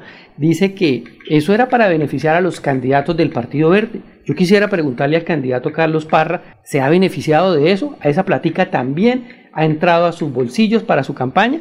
¿Y qué respuesta tuvo estas dos personas, estos dos alfiles y fichas de, de Angélica Lozano y de Claudia López? No, no sabemos nada, yo no sé, yo no he leído. O sea, una cosa que ellos están al, al tanto de los actos de corrupción, Sí. pero cuando los ampican a ellos no saben de nada. Entonces hay que preguntarle a Carlos Parra, que hace parte de este clan, el clan López Lozano, sí, ¿qué va a hacer? O sea, ¿va a hacer declaraciones como las hace con los demás? ¿O va a guardar silencio como ha guardado silencio con la corrupción de Rodolfo Hernández? Esa posición, esa posición sirvió para recordar un trino de Carlos Parra del 29 de abril de 2020, iniciando este periodo de gobierno en alcaldías y gobernaciones. Escribió Carlos Parra en ese momento, da felicidad que sea bien calificada, en especial por una, una razón, al que hace las cosas bien, le va bien, por más zancadillas que le metan, eh, le escribía Carlos Parra a Claudia López y compartió una fotografía al lado de él, a lo que Claudia López le respondió, te quiero mi corazón, suerte en Bucaramanga. Bueno, son las 6 y 22. El aire se contamina, no se da cuenta la gente, sigue tirando desechos inconscientemente.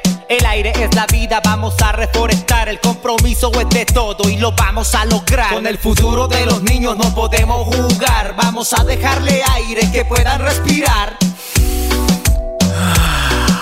CAS Santander. Soluciones inspiradas, derivadas y basadas en la naturaleza. No gires a la derecha, el trancón de esa calle está una... Y por la izquierda está peor. Se cansó el Waze, nos cansamos todos. Quitaremos las ciclorrutas, ahora teleférico, escaleras eléctricas y pasaje de bus a mitad de precio. Soy Fabián Oviedo, candidato independiente, y con su voto voy a ser su próximo alcalde. Publicidad política pagada. Están escuchando Últimas Noticias por Radio Melodía, la que manda en sintonía.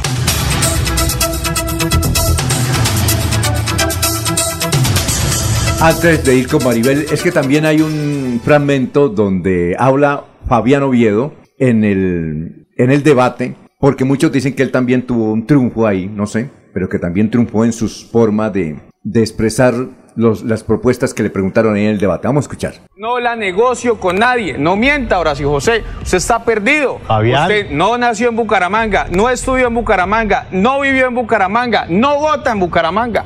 Y la herencia suya no es Bucaramanga ni los bumangueses, Horacio José. Entonces aquí salgamos a decirle la verdad a la gente. La independencia mía no la negocio con nadie. Hice un movimiento que se llama Mano y va por firma. Salimos puerta a puerta, calle a calle, por todos los barrios y las comunas de Bucaramanga, haciendo un ejercicio independiente y lo voy a mantener independiente. ¿Por qué esto? Porque es que a él le dicen, y hay pruebas de que lo... A ver, la historia que nos contaron es que eh, vino el veedor, el doctor que usted debe conocer, Rodrigo Llano Llano. Llano Izaza. Rodrigo Llano Izaza. Sí, y entonces eh, advertirle a los concejales que no se fueran con otro candidato, sino que trabajaran con Horacio José. Y ordenó prácticamente de que bloquearan la alcaldía de Bucaramanga en el consejo. Y entonces el alcalde dice que los llamó y les dijo a los tres, bueno, la única forma es que usted se vaya con, con Fabián Oviedo. Y de por sí hay dirigentes de, de Robbins, de Robin, Robinson, ¿es que llama? Robin Hernández. Robin Hernández. Consejo. Por ejemplo, hay una líder, vale, cuidado, eh, en el sector de la Victoria, esa líder es auténticamente de Robin. Es del- candidato del Partido Victoria. Liberal. Y le hizo manifestaciones a Horacio José. Y ahora ya se ubicó con Fabián Oviedo y están las pruebas. Entonces lo que dicen es que esos tres concejales están con Fabián Oviedo. Por eso la reacción ahorita de Fabián Oviedo. Es Pues nosotros lo dijimos acá en la mesa Sí, claro. de la semana pasada, don Alfonso, que Sí, la claro. venida precisamente de el veedor era para tratar de poner orden, porque también lo había dicho otra semana anterior, que ya lo habían abandonado muchos del Partido Liberal, entre esos se hablaba de que los candidatos al Consejo y actuales Ah, concejales también ya no estaban con el hombre, Muy que bien. estaban allá. Bueno, es que eh, con respecto a esa líder de, de- de- de allí del sector de, de la Victoria, ¿Que se llama cómo? Es que ahí debe estar el tenía el nombre, estaba Sí, buscando está hablando... Eh, me dicen que organizó una reunión, sí, dos reuniones simultáneas, el ¿Ah, sí? mismo día, a la misma hora, con 50, 60 metros de distancia la una de la otra. ¿En dónde? Una para, para Horacio José en la Victoria y otra para Oviedo. Pero ¿quién? Sí. La, la- la- La, la- la líder de la ¿Qué Victoria. capacidad entonces tiene esa claro, líder, no, es una muy buena líder. Es, es- es de Los que pueden, eh, eh, pueden entrar en la parrilla.com, punto, punto co, la gente, y ahí aparece la foto de ella con Horacio José, Sí. abrazándolo, y en la otra, eh, ¿Con el acto donde asumió un liderazgo con Fabián. Ah, es eso. Y le digo una cosa, esa notica de la parrilla ya está en manos del veedor nacional del Partido Liberal. Y no se le haga extraño que vuele de urgencia a Bucaramanga. Otra vez. Con la resolución Expulsándolos. Sí, no expulsándolos, pero sí dejándolos sin voz y sin voto en el Consejo de la Ciudad. Lo que dijo que iban a hacer con el diputado René. Sí, exactamente. Ahora se le aplica a los Y concejales. esa resolución también dice que ya está hecha. Sí, muy bien. Eh, vamos a presentar la información deportiva con Maribel.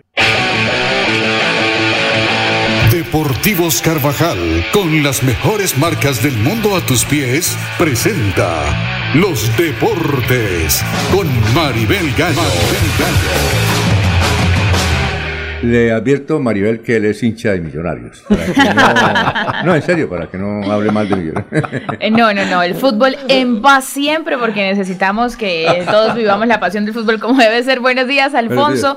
Una feliz mañana para todos ustedes, una feliz mañana para todos los oyentes de Radio Melodía. Noticias deportivas del fin de semana. Varias cosas sucedieron durante este fin de semana en materia de deporte, pero hoy especialmente vuelve a jugar Atlético Bucaramanga. Está en curso la fecha 14 del fútbol colombiano y en esta oportunidad Atlético Bucaramanga hoy enfrenta a Deportivo Independiente Medellín a las 8 y 35 de la noche. Sí. Hay que decir que son cuatro los compromisos que eh, se disputarán hoy, cuando son seis en total los que faltan para cerrar la fecha 14. Bucaramanga en estos momentos está en la posición 14 precisamente con 16 puntos, Sí. es decir, con un partido que fue el de la fecha anterior, el viernes, que el jueves que perdió con Deportivo Pasto dos goles por cero, descendió hasta la fecha, hasta el puesto 14, después Está- de estar ¿estamos de en qué? el puesto noveno. Ajá. Está bastante irregular eh, la liga en materia de, cómo se vienen presentando los compromisos, la puntuación, que ganando hoy volvería a estar entre los ocho, por ahí en una posición 8 o 7 otra vez Atlético Bucaramanga. Entonces, de esa forma se presenta en estos momentos el fútbol colombiano. Bucaramanga tiene 16 puntos, el octavo que es Alianza Petrolera tiene 19, pero también juega hoy ante Once Caldas, el equipo de Barranca Bermeja, a las 6 y 25 de la noche exactamente. Entonces, sigue la dinámica del fútbol colombiano todavía bastante apretada, sin definirse quiénes son esos ocho primeros que ya se van adelante en esta clasificación. Eso por, por el lado de, de hoy, el compromiso de lo que está en en el fútbol colombiano. Una noticia lamentable que se presentó el día sábado.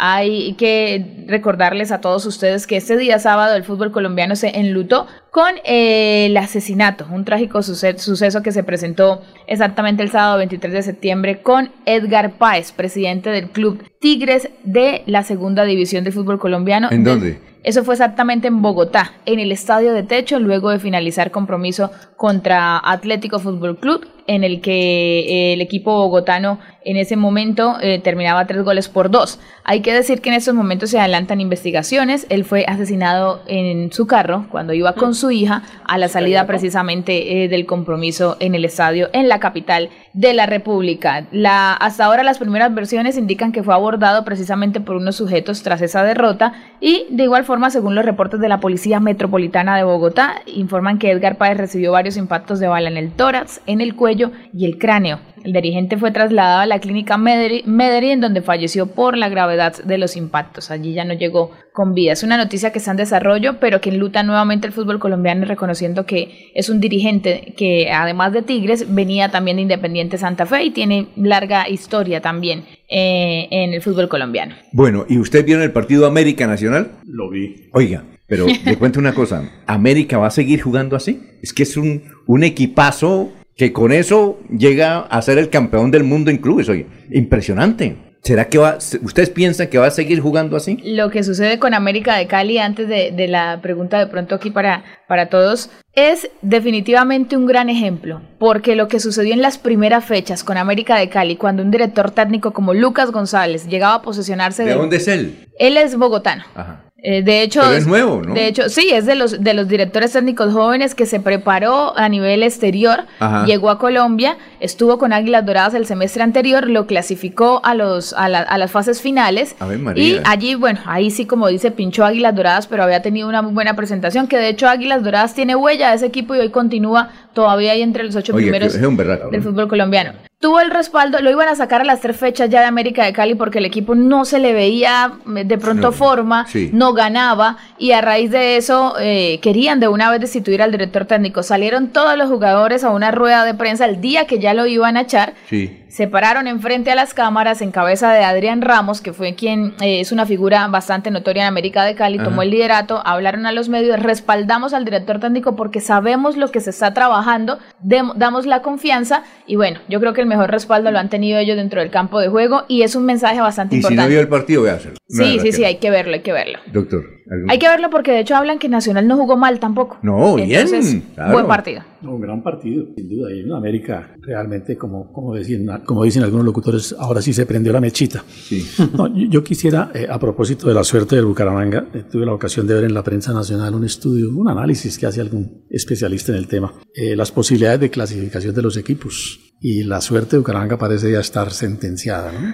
O sea que no, apenas un 3.2% de que Bucaramanga clasifique dentro de los Sí. ocho. Eso pues es altamente preocupante. Lo otro es lo de Lucas González, ¿no? Sí. Eh, Alfonso y Maribel. Eh, vimos en televisión la hinchada del América pidiéndole perdón a Lucas González, ¿no? Oiga, y la gente no sé qué. Yo vi el partido, la gente no se quería ir del estadio.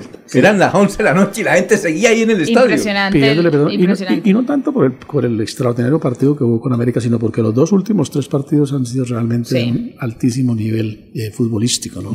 Bueno, la hinchada ya comenzó a pedir perdón. Vamos a ver si en algunos medios periodísticos quienes tanto eh, También lo ah, hacen. maltrataron al señor eh, Lucas eh, toman la misma decisión, el, el acto de contrición, dicen los cristianos, Hay un tema de arrepentirse de los agravios contra Lucas. Exacto. Cuando un director técnico a veces habla eh, sin, sin reparos futbolísticamente, como lo hace Lucas González en cada una de sus ruedas de prensa. Yo recuerdo que el año pasado, el semestre anterior, me vi todas las ruedas de prensa de Águilas Doradas por, por lo interesada que estaba en, en- en la novedad de Lucas González. Y yo decía, el hablado rolo era lo que todos le criticaban, pero más allá de ese acento que de pronto para nosotros es, es- Ajá. es hasta chistoso en, en algún momento, yo decía, lo que él habla es de fútbol. Sí. Siempre habla de fútbol. Y aquí en Colombia hay una palabra que es culebrero, versero, eh, Sí. unos términos que se le, se le denotan a, a veces a esos directores técnicos que se expresan de esa forma sin tener de pronto en cuenta que a veces el hincha quiere escuchar lo Y mismo de Lucas es siempre. joven, Lucas es joven. Sí, señor, ya, ya le confirmo exactamente cuántos años, pero es joven y bueno, ahí está viviendo ahora este buen momento con América de Cali. Muy bien. Las 6 y 34. Aquí también le informamos que las tiendas de Deportivos Carvajal están en cabecera, carrera 35A con 51, Centro Comercial El Cacique, Centro Comercial Cañaveral frente a la Florida, primer piso de San Andresito La Isla, outlet de la calle 36 con 26 y como si fuera poco, Deportivos Carvajal Kids en cabecera. Deportivos Carvajal, con las mejores marcas del mundo a tus pies. En Melodía valoramos su participación.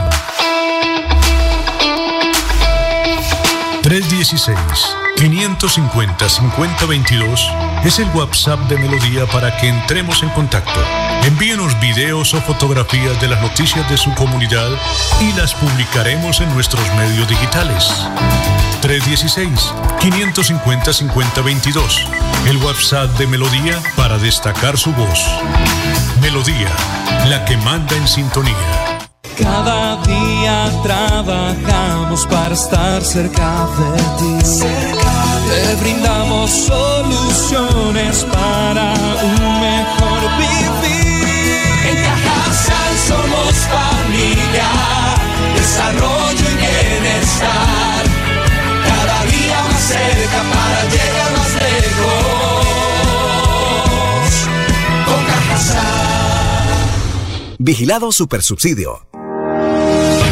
Amigos, soy Mauricio Mejía, diputado a la Asamblea del Departamento de Santander. He tomado la decisión de inscribir mi candidatura nuevamente por el partido Cambio Radical y con el número 66. He venido desempeñando este cargo por la confianza que muchos de ustedes me brindaron en el 2019 para que durante el 2020 al 2023 estuviese al frente de las responsabilidades de un diputado a la Asamblea. No los he defraudado, he hecho un trabajo muy importante. He mostrado resultados en los municipios y en el departamento. Gracias por el apoyo y gracias por permitirme representarlos desde esta corporación tan importante. Mejía es la vía hacia un Santander mejor. Publicidad política pagada.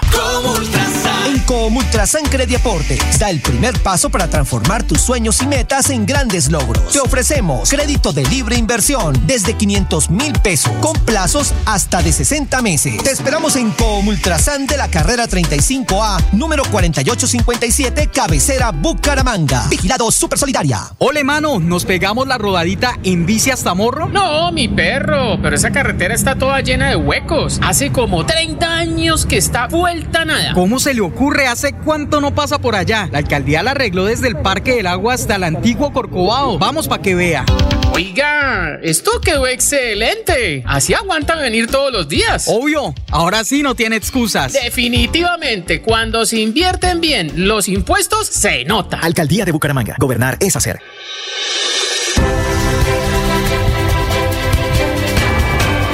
Información y análisis. Es el estilo de Últimas Noticias por Radio Melodía 1080 AM.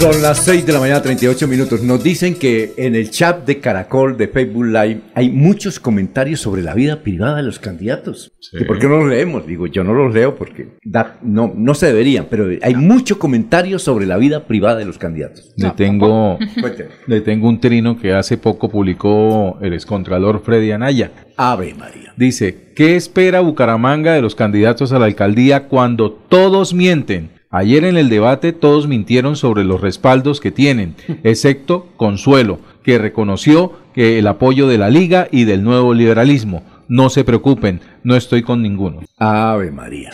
Muy bien. eh, hoy a las 8 de la mañana se cumple aquí en la calle 42 con cerca de la policía, ¿no? con carrera 11, la adhesión de Diego Tamayo del Centro Democrático a Jaime Andrés Beltrán. La pregunta, ¿cuántos votos obtuvo eh, el Centro Democrático en las últimas elecciones? Don Ah, Alfonso. En, Bucaramanga. En Bucaramanga, pues aquí, eh, revisando la votación de la Cámara, la Sí, la revisamos, la, Cámara, de sí, la, claro, cámara, la Cámara. que es la de Santander Sí. y en Bucaramanga, aquí de acuerdo al Partido Centro Democrático como partido, obtuvo 23.955 votos. Exactamente. Para Bucaramanga, entonces, eh, porque ese hecho ocurrió la semana pasada, ¿no? La adhesión que le hace el Centro Democrático y sale ahí el expresidente Álvaro Uribe haciendo unas Sí, claro. declaraciones y unas- un boletín de prensa también. Ahí entonces hay que entrar a revisar, que es lo que preguntábamos ahorita, hablábamos en comerciales, esa adhesión le sube, le suma a Jaime Andrés ¿Usted cree Beltrán en la que Cámara. en la reunión va a estar Oscar Villamizar? Él es el único eh, representante a la Cámara, Sí. el único que tiene credencial del Congreso. Muy bien. Eh, de- no, no sé, no sabría decirle. Pero sí, yo pienso que esta adhesión, eh, para que se consoliden ¿Le y para suma? que muestren estos votos, yo le diría a Jaime Andrés, dígale a los del Centro Democrático Sí. que hagan una gran reunión allá en la plazoleta cívica y llenen la plazoleta cívica para que esa adhesión sea no solo a través de audios, videos, sino una ¿Y usted manifestación con gente. Que le si suma a Jaime Andrés? Pues si sacaron 23 mil votos y le llevan la gente a la plaza cívica y la llena, le- creería que sí. Bueno. Sí la llena, pero que lo manifestando, que hagan esa manifestación. Doctor Julio, ¿usted cree que le suma a Jaime Andrés? Si la adhesión es del partido, Es del partido, sí. entendiendo por partido toda su, su directiva, toda su estructura política, burocrática, pues creo que hay un, un aporte significativo. Si la adhesión Sí. es individual del candidato Tamayo, no venció, por supuesto, por, por Diego. Pero por supuesto que en cualitativa numérica un poco lo igual, ¿no? Pero si es del partido, sí. Es decir, si Oscar Villamizar Sí, claro. se tiene como el No, el estandarte del partido y, y- y se impulsa toda su militancia, pues repito, Alfonso, cualitativamente me parece Es que el anuncio lo hizo fue el expresidente Uribe. Ahora, pero, pero, pero eh, hay una, hay una Sí. circunstancia, ¿no? Digo, si el partido lo apoya, el, eh, cualitativamente es, es diferente al apoyo individual de Diego. Sí, claro. Pero el gran ganador de esa alianza en la unidad de Beltrán Alcalde es Diego Tamayo. No es el partido de Diego Tamayo. ¿Ah, sí? Bien. Eh, Jorge, ¿usted piensa que le sirve, le, le aumenta? Completamente de acuerdo con lo que acaba de decir el doctor Avellaneda, ¿no? Si es la adhesión del partido como tal, con las cifras que ha dado a conocer eh, Freddy, pues obviamente es muy beneficioso para Jaime Andrés Beltrán y obviamente para eh, el candidato Tamayo, para Diego Tamayo, pues también es beneficioso hacerse al lado de un candidato como Jaime Andrés Beltrán, que obviamente es indiscutible el liderazgo que ha demostrado en cada uno de los sondeos y medidas que se han hecho en intención de voto. Don Alfonso, mire, eh, usted diciendo que había rueda de prensa ahorita. Acaba de escribir Adriana Serrano, ustedes saben que hace parte del equipo de comunicaciones. Es la jefe. Es la jefe de comunicaciones, dice, buenos, y eso es de anoche, dice buenas, pues lo envió ahorita en la mañana y le está diciendo eh, periodistas importantes, se informa que se canceló la rueda de prensa programada pues el mensaje como es de ayer dice para mañana, pues obviamente es hoy, se está informando la nueva, se estará informando la nueva fecha para su realización. Agradezco la comprensión, gracias por su ¿Por apoyo. qué? No, no da los motivos, quién sabe, temas logísticos deben ser. no sé. El doctor Oscar quedó de venir ahora por la mañana y no ha llegado. Debe ser por algo, ¿no? El representante. Sería que se... Serán efectos del debate de anoche. ¿Qué pasó? ¿Por qué? ¿Por qué entonces se cancela? Eso de cancela la reunión. Ese Freddy, mensaje de la eso rueda- tiene ahí una cascarita que no hemos Ese observado. mensaje de la cancelación de la rueda de prensa llegó seguido el debate. ¿Sí? Seguido, seguido el Ah, debate anoche. ¿Y qué pasó entonces? No, no sabría, ¿no? Pero eh, de acuerdo con usted, Alfonso, que esas cancelaciones así... No, eh, ojo, ahí está la noticia. Búsquenla, ahí, entramada, metida, hay que buscar el hilito. Ahí, ahí hay noticia. Sí, señor. Es como la que nos dieron, doctor Julio, yo no sé cómo darla, se la dieron a Freddy y él no la ha votado. Yo no sabía que Miguel Ángel Pinto se había retirado del Partido Liberal. Tengo noticias. No, pero, pero retirado, Es decir, retirado. eh, Ya- cuando uno es retirado es oficialmente. No, pero ya empezó retiro, a ¿no? retirarse. Es decir, usted, por ejemplo... Pero ¿cuál si es se- la razón? No, pero si usted, pues, cuando se vaya de su casa, usted se lleva primero que la sala, ¿no? Sí. No, No, ¿qué lleva uno primero? no, yo recojo mis libritos. No, no. ¿Pero qué lleva la, pi- pijama la dejo porque para qué. Si Mi, colección de botellas de licor casa- Si me vacía. voy de la casa, ¿para qué llevo pijama? Pero comenzó a retirarse. Jaime eh, Miguel Ángel Pinto. Pero ya habíamos, perdón, doctora Villaneda, con respecto al, al retiro de Miguel Ángel Pinto, ya habíamos anunciado algo acá en la mesa en los días posteriores a, a la situación de luto que, que lo albergó. No, sí, claro, claro. y que él ya prácticamente se retiraba de la política. Sí, ya pues hay un detalle más cercano, más cerrado el que, el que usted anuncia hoy, y es que se retiraría del Partido Del Liberal. Partido Liberal. Y es que ya comenzó Pero, a... pero mire que tiene que ver lo que dice Jorge, don Alfonso, Sí. que a raíz del fallecimiento Sí, claro. de la autora Claudio López, eh, precisamente eh, el senador eh, Miguel Ángel Pinto, Sí. pues en ese momento también se estaban entregando los avales Sí. y coordinando todo el tema eh, de los posibles candidatos en el departamento y al parecer quedó relegado de esa entrega Sí. de avales, no se le tuvo en cuenta él como senador para tomar estas decisiones y eso también podría, Jorge, eh, em- incentivar de que el senador Miguel Ángel Pinto no se sienta ya a gusto en su Y partido. ya sabemos para dónde va. Entonces, cambio radical. Tiene candidato a la Asamblea, que es Leo Ardila, Para la asamblea. la Asamblea de Cambio Radical, y candidato al, Al Consejo, de Bucaramanga y otros consejos de, de- de- de los municipios de Cristian no es el concejal. No, es Luis Ávila. Ah, Luis Ávila, Lucho Ávila. sí, ¿No lo dijeron? Sí, que Usted no posiblemente eso, la ¿no? fuerza, No, no, no. Primera noticia. posiblemente la fuerza política del eh, el senador Miguel Ángel Pinto estaría impulsando esas dos candidaturas. Eh, Por supuesto, con, con un impulso de eso, eso ya que, que tenía media credencial. Y otro hecho importante también le dijeron el viernes, ¿no, sí, don claro. Alfonso? ¿Qué pasó? Ustedes recuerdan que hace poco hubo la adhesión de Emiro Arias Miro Arias, a la candidatura de Horacio José de. Horacio José. Pues cuando los candidatos reciben ya el aval, ellos se convierten como los dueños del Sí, aval claro. y hacen lo que quieran, pero a veces no consultan con los partidos. Y Sí. en este caso ocurrió, al parecer, con el candidato Emiro Arias. Vinieron directivos Y nacionales vinieron independientes. directivos nacionales desde Antioquia, desde. Medellín. Con quienes hablamos. Se re- sí, señor, y se reunieron ese día también con varios candidatos del Partido Independientes aquí en el área Ajá. metropolitana. Y una de las cosas que manifestaron es que nunca consultaron al partido para la toma de esa decisión que hizo Emiro Arias. Sí. Y posiblemente en estos días pueda haber un comunicado del Partido Independiente rechazando esa adhesión. Exacto. ¿Y sabe a quién iba, pensaba Independientes darle el apoyo? ¿A quién pensaba, eh, Jorge, a quién pensaba el Partido Independiente darle el apoyo? Carlos Parra. No, a Jaime Andrés. Pero cuando vieron el Centro Democrático, quieto el civil. ¿Sí o no? Sí. ¿Sí o no? Sí, ¿verdad? No, porque ahí sí no combina, ¿no? Sí. Eso no es muy difícil. Aunque todo se puede en la vida, don Pero Alfonso. se hablan de consensos, de Sí, unión, de procesos de paz y Sí, que la no, guerrilla para- y venga. Para, para decirlo en términos de, de- de equipos de fútbol, Emiro jugó como si fuera del Independiente Medellín, pero se le olvidó que había Atlético Nacional.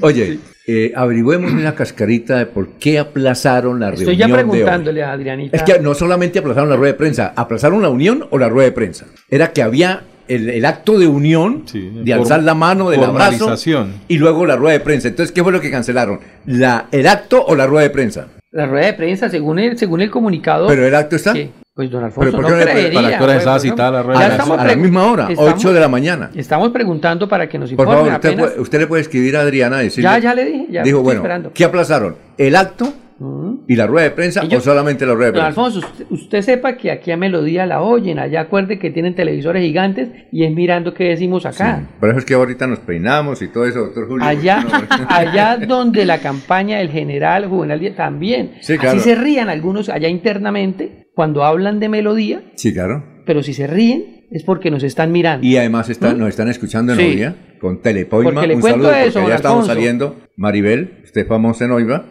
porque allá están retransmitiendo el noticiero. a propósito. en Telepoima. A propósito. Telepoima, vea, qué chévere. Exacto, un saludo de condolencia a Wilson Mora Cadena, porque el gran dirigente eh, del Partido Liberal de Oiva, Irenarco Mora, Mora, murió. Mora Patiño murió. Ah, ¿Usted lo no conocía? sabía, claro. ¿Así como se llamaba, don Irenarco. Alfonso? Sí, Ire- Irenarco, sí. Ah, yo entendí narco. y Yo, No, ¿cómo? no, Irenarco. Ah, ok. No, y Yo cuéntenos. también me de quedé pensando, pero sí, y de narco. Irenarco. Y Irenarco. ¿Quién era él? Irenarco. Alfonso, de esos eh, tradicionales eh, eh, jefes naturales de... ¿Era como el de- Rodolfo de- González? Le digo, Rodolfo, sí, Rodolfo González García o no. Yo lo conocí siempre como una persona liberal, pero no, no, no tan, tan marcado dentro de las tendencias del partido en el pasado, ¿no?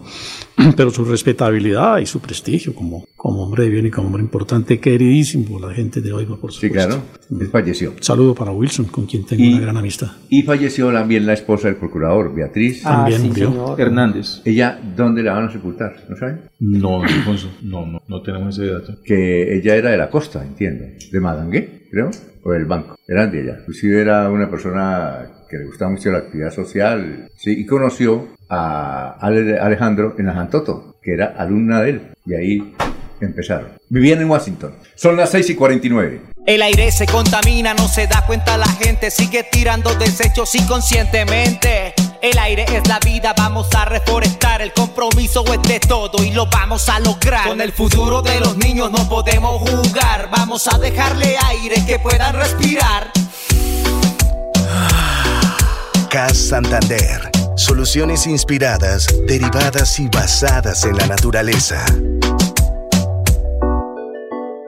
Sí sabían que el impuesto predial el año entrante puede subir entre el 50 y el 100% para más de 90 mil predios en Bucaramanga. El Consejo de Estado dejó en firme los nuevos avalúos catastrales, pero adicionalmente esta administración subió la tasa. La opción que tenemos para evitar ese gran impacto en el bolsillo de los bumangueses es presentar el 2 de enero un proyecto de acuerdo al Consejo Municipal que nos permita otorgar descuentos del 30% para que del total del impuesto podamos descontar ese valor y generar la menor afectación posible en el presupuesto familiar. Por eso no podemos llegar a improvisar. Esa es la mujer que necesitamos de alcaldesa en Bucaramanga.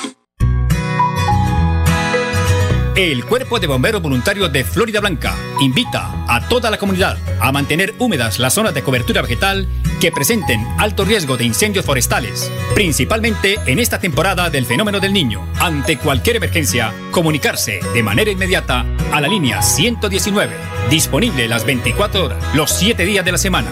No realice reportes por mensajería instantánea como WhatsApp. Continuamos con las últimas noticias en Radio Melodía. Radio Melodía, la que manda en sintonía.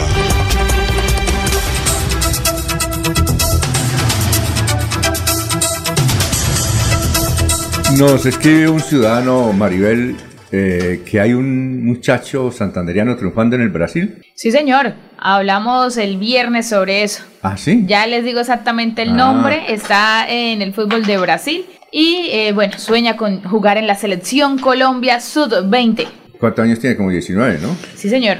Está apenas para, para esa para ese para esa categoría. Ya les confirmo exactamente el nombre de quién se trata, porque sí es un santanderiano que en estos momentos eh, le va muy bien en el fútbol brasilero. Aquí me dice un, un muchacho, salúdenme a Talerito, me dice, debe ser él, ¿no? Oye, Maribel, ¿cuándo juega el Bucaramanga? Hoy a las 8 y 35. Contra. Contra Deportivo Independiente Medellín. Y a propósito de Deportivo Independiente Medellín, ayer se dio en televisión nacional, la, eh, eh, por supuesto Winsport que transmite el fútbol profesional colombiano, yo no sé si ustedes han visto el video que en esos momentos le da la vuelta no a Colombia sino al mundo. ¿Qué pasó? De Javier Fernández, el cantante del gol en el partido de Deportes Tolima con Junior de Barranquilla. ¿Y qué dice? Hace el gol Deportes Tolima y narra el gol con efusividad, emoción a Deportivo Independiente en Medellín, diciendo hasta el poderoso, el poderoso. y el gol era de Deportes Tolima. O sea, se le fueron las luces. Un video que le está dando la vuelta al mundo en estos momentos, porque además Winsport desde hace unos tiempos viene transmitiendo por Facebook la, a ellos en, en, el estudio, al comentarista, al narrador en el estudio. Entonces, además de quedar el audio de la televisión, que en el momento, ustedes saben, se presenta el gol y bueno, se escucha solamente la voz del narrador, quedó la imagen de Gonzalo de Felice, el argentino, que es el comentarista, uno de los mejores comentaristas de verdad que tiene Winsport, hay que decirlo, eh, que se queda mirando cuando él dice Deportivo Independiente, Medellín, el poderoso, y Gonzalo de Felice hace como así, y rápido toma una hoja. Sí lapicero y, le escribe ahí Tolima y se lo muestra así, Tolima. Y ahí dice una vez, Tolima, Tolima, Deportes Tolima, el cantante del gol. O sea, se, ¿se, le salió lo hincha? No tanto lo hincha. Pero es hincha. No, no, no. A él, a él se, Le, se le da más ser hincha de un equipo de los de Cali. Ah, bueno, no sé exactamente bueno, si América, luces, Cali. ¿Qué le sucedió entonces? Pero, ¿qué, ¿qué sucede en este tema? Primero es un error garrafal sí, de un claro. narrador de fútbol que muy poco se ve. Es inusual, no quiere decir que a alguien no le pueda suceder, ¿no? Somos seres sí. humanos. Lo que sucede es que con el cantante del gol ya se ha hecho popular la reiteración de sus errores en la narración. Nombra mal los jugadores, se confunde mucho precisamente de equipos, de los directores técnicos. Desde que él llegó a narrar el fútbol colombiano, se ha hecho demasiado ya constante en los comentarios del aficionado del fútbol que se equivoca constantemente en los partidos. Entonces esto fue como la graduación a sus errores y está haciendo en estos momentos bastante eh, ojo de críticas en estos momentos a nivel país. Similar al de anoche, Alfonso, que comentábamos con Jorge hace un instante. Sí. Cuando se inició el debate, Juan Roberto, el director de Noticias Caracol, dijo, estamos en, en Bucaramanga, la capital del norte de Santander. ¡Ay, Dios! Ajá, sí, sí. ¡Ay, Dios! No, es que... Ah, de, de, arranque, ¿no? Pero de arranque, de entrada. Es el subconsciente. Yo le cuento esta anécdota. Resulta que Tienen antes, que ver el video. Yo le recuerdo antes en las salas de reacción. Entonces, por ejemplo, en Caracol le decía a Yamit, bueno, usted, para saber qué decían las otras emisoras, bueno, usted escucha RCN, usted escucha Todelar, usted claro, escucha Super, entonces cada uno tenía su radiecito. Y había un muchacho que le tocaba escuchar RCN. Y entonces, bueno, estábamos así, y entonces Yamida más en otra oportunidad le dio el cambio al muchacho. Y cuando terminó, en Caracol llegó y dijo, Radio Sucesos RCN registra hoy la historia de mañana. Esa era. Al tipo lo votaron. Ay. Es amigo mío, vive en el Torino. Yo creería que. ¿Qué tal? que un error. Dijo, dijo, pero es que él dijo. Radio Sucesos RN registrado ah. hoy la historia de mañana. Eso era el lema de RCN y él terminó con eso. Porque todos los días escuchándolo. Yo no sé, un error como esos de ayer eh, del cantante del gol a cualquier otro narrador, yo creo que da despido en cualquier otro narrador, ¿no? Pero pues todos entendemos la experiencia y las charreteras que tiene Javier Fernández, pero repito, en estos momentos Winsport está en el ojo del huracán con lo que se presenta por lo que ha sido reiterativo ese, ese, ese no. tema de equivocación. Mire, le tengo el, eh, para recordar lo que mencionaba allí la persona, un, Dylan Talero en el Botafogo Dylan de Brasil. Talero. Exactamente, sí señor, es el santanderiano que se destaca en el fútbol brasilero. En esta oportunidad es un jugador que, de acuerdo a lo que manifiestan en Brasil, tiene sí. muy buena velocidad, agilidad para gambetear, precisión en la definición, buena pegada en tiros libres y eh, es delantero y se está afianzando en el equipo sub-20 del Botafogo, al que recientemente instaló en las semifinales de la Copa del Río. En esta oportunidad hay que decir que él espera como sueño de muchos futbolistas colombianos, en este caso el santanderiano Bumangués además, estar en algún momento convocado a una selección Colombia de su categoría. Oye, y James ganó, ¿no? El, el, el torneo allá en Brasil, el ¿Ah, equipo sí? de él, ¿no? Ganó, sí, ganó su primer título, James Rodríguez. Hay que decir que ese santanderiano Dylan, Dylan eh, Talero jugó aquí en el River Plate y Real Caracolí. ¿En dónde? De aquí, de, Santander, Real Bucaramanga. de Florida Blanca, Sí. River Plate de Bucaramanga. Ah, ya. Y Como clubes, de pronto que, Tiene que, buen que fueron sus ¿no? inicios. Ah, tiene buen nombre. Dilantalero. ¿Y Atlético Play- Playón también o no? ¿En el Atlético Playón no jugó? No, no, no, en el Atlético Playón no jugó. bueno, Pero, noticias. Alfonso, un trino de Sergio Prada, el ontólogo, amigo. Sergio Prada. Eh, Eh, del partido Verde. Verde. Sí, del Partido Verde y obviamente Pre- una opinión política Ajá. importante fue precandidato a la alcaldía. Colocó inmediatamente terminó el debate en Noticias Caracol. Dice, pregunta, ¿dónde vendería las armas el pastor Beltrán si llegara a ser alcalde? Propuesta a- aporofóbica e, incons- e inconstitucional. Se molesta porque le dicen mentiroso, pero esta propuesta es eso, una mentira. Y cita a los demás candidatos a alcaldía, al canal Caracol y a la silla vacía. A ver, María. Ese es otro de los despropósitos de Beltrán en el debate, ¿no? Pretender que la gente se arme. Eh, Me sorprendió mucho la- las propuestas regresivas de Beltrán, ¿no? Reivindicar el transporte en Bucaramanga, volviendo a revivir el transporte Mientras, tradicional. eh, pero él dijo que mientras, Sí, eh, pero, se pero- eso es como el impuesto del 4 por mil, ¿no? Que era transitorio y llevamos treinta y pico de años. Era, era un momentico. Eso, eso no tiene sentido. Las crisis, dicen los expertos en los cambios, son oportunidades de innovar, de cambiar, ¿no? de introducir realmente variaciones. Y, y creo que la crisis por la que atraviesa el transporte de Bucaramanga lo que debe permitirnos es eh, pensar en grande y, y diseñar modelos de transporte que correspondan a la realidad de las necesidades de la ciudad y a los tiempos modernos. ¿Cómo será el debate en Medellín, no? No, pero, pero, Pero, pero, la candidata a la alcaldía. pero ese, mientras- ese va a estar extraordinario. Pero mientras se piensa en lo que dice el doctor Julio, Julio que tiene toda la razón, hay que hacer un plan de choque. Y si solo hay 20 buses de Metrolínea sirviendo, pues indudablemente eh, para aquellos que nos transportamos en la Sí. calle y no tenemos vehículo, pues tienen que volver a activar mientras tanto las rutas No que siempre han existido. Porque ¿qué hacemos? Eh, Seguir en la informalidad en las motos, en los Eh, colectivos. El plan de choque, Tocaría el los plan de choque lo dijeron todos cuando callaron frente a la pregunta de si combaterían la piratería. Ah, sí, ¿no? ninguno. Guardaron silencio. Todos, sí. Siguieron la doctrina, la jurisprudencia de Rodolfo Hernández, hacerse los pingos. Con la piratería, sí, Una sí, sí, pregunta. eh, cuando le dijeron a los candidatos, ¿ustedes creerían que Rodolfo debe renunciar? ¿Qué contestó Consuelo? No, Sí, todos todos respondieron no, que no. el único fue Carlos. Pienso que hubo una mala interpretación de la Sí. pregunta por parte de los candidatos. Sucedió un par de veces. Porque la pregunta, el complemento de la pregunta era, eh, ¿cree que, Rodolfo Hernández debería renunciar para atender sus asuntos eh, judiciales? Esa sí debe hacer. Esa era, y todos dijeron que no. Ah, todos ok. pensaron que no. O sea, eh, eh, y ellos tal vez interpretaron era en que, en que saliera el tarjetón por las inhabilidades o algo Sí. así. Pero no, la pregunta era directa, por sus asuntos judiciales. Bueno, las 7 de la mañana. Estamos en Radio Melodía. Aquí Bucaramanga, la bella capital de Santander. Transmite Radio Melodía, Estación Colombiana, HJMH, 1080 kilociclos, 10.000 vatios de potencia en antena, para todo el oriente colombiano. Cadena Melodía, la radio líder de Colombia. Llegó el momento del cambio, nuevas ideas también. Lo que tanto buscamos, por fin se va a poder. Con Juan Tarazona, el cambio es ahora. Por Florida Blanca, el pueblo se levanta. Este 29 de octubre, vota por Juan Tarazona, número uno en el tarjetón. Cambio radical. Publicidad política pagada. En Radio Melodía, últimas noticias. Las noticias de la hora. Las noticias de la hora. Hola, ¿qué tal? Soy Florentino Mesa y esta es la vuelta al mundo en 120 segundos. El comisario de Comercio de la Unión Europea pidió una relación económica más equilibrada con China, señalando a un déficit comercial de casi 400 mil millones de euros. Y también alertó que la postura de China sobre la guerra de Ucrania podría amenazar su relación con Europa. Los países de la Unión Europea acordaron hoy defender que se retrase de 2025 a 2027 la entrada en vigor de la normativa Euro 7 para rebajar las emisiones contaminantes de los automóviles y hasta 2029 las exigencias para los camiones. Se espera ahora que el Parlamento Europeo fije su postura para iniciar la negociación final.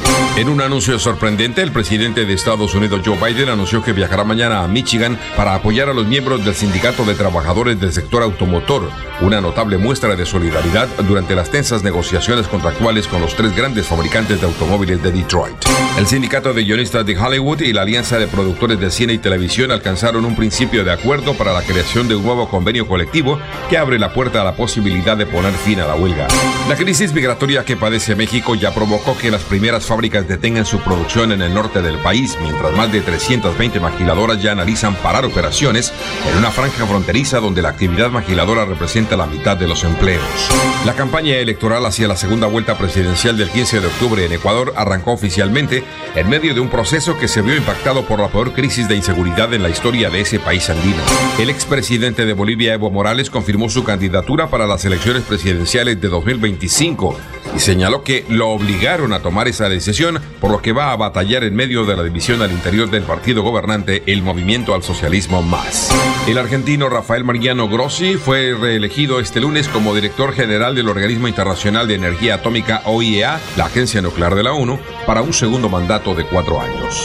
Esta fue la vuelta al mundo en 120 segundos.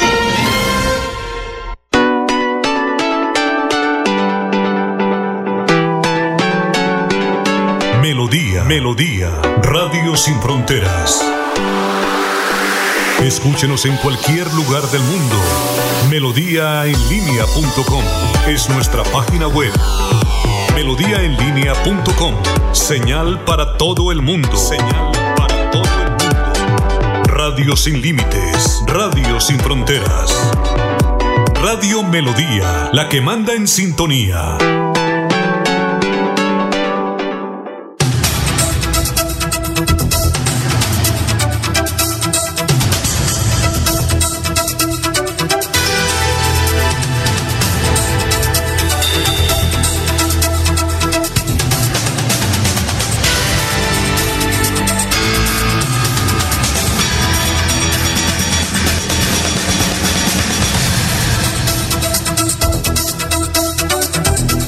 Bueno, son las 7 de la mañana, 4 minutos. Nos escribe aquí un ciudadano y nos dice que eh, César Lozada, a ver, si es el César Lozada, que va el, el hijo del, del, alcalde de Matanza, que va para candidato al consejo, pero ¿por qué partido? ¿De Matanza? Sí. ¿Consejo o alcaldía? Miramos. Consejo. Eh, dice, el, eh, dice, buen día, el candidato al consejo de Miguel Ángel Pinto es el hijo de César Lozada, alcalde de Matanza. ¿Pero por qué partido? ¿Ya? ¿Por qué partido? Bueno, estamos averiguando por qué suspendieron, es que no solamente suspendieron la rueda de prensa, suspendieron todo. Claro, es todo el todo. acto. Todo el acto. Entonces estamos averiguando por qué lo suspendieron. ¿Ya? Es que nos llegó un audio. Llega un audio de un oyente, Cuéntenos. fiel oyente, don Alfonso. Además y- es un gran dirigente político de un gran partido. ¿Cómo se llama? ¿Cómo se llama? No, no, no, No, porque- la fuente, es un Ah, Pero es un gran dirigente de un partido en Santander. ¿Qué fue lo que dijo él? Lo que ha dicho nuestro oyente, nuestra fuente, es que al parecer, eh, luego del debate de la noche anterior en, en- en Noticias Caracol,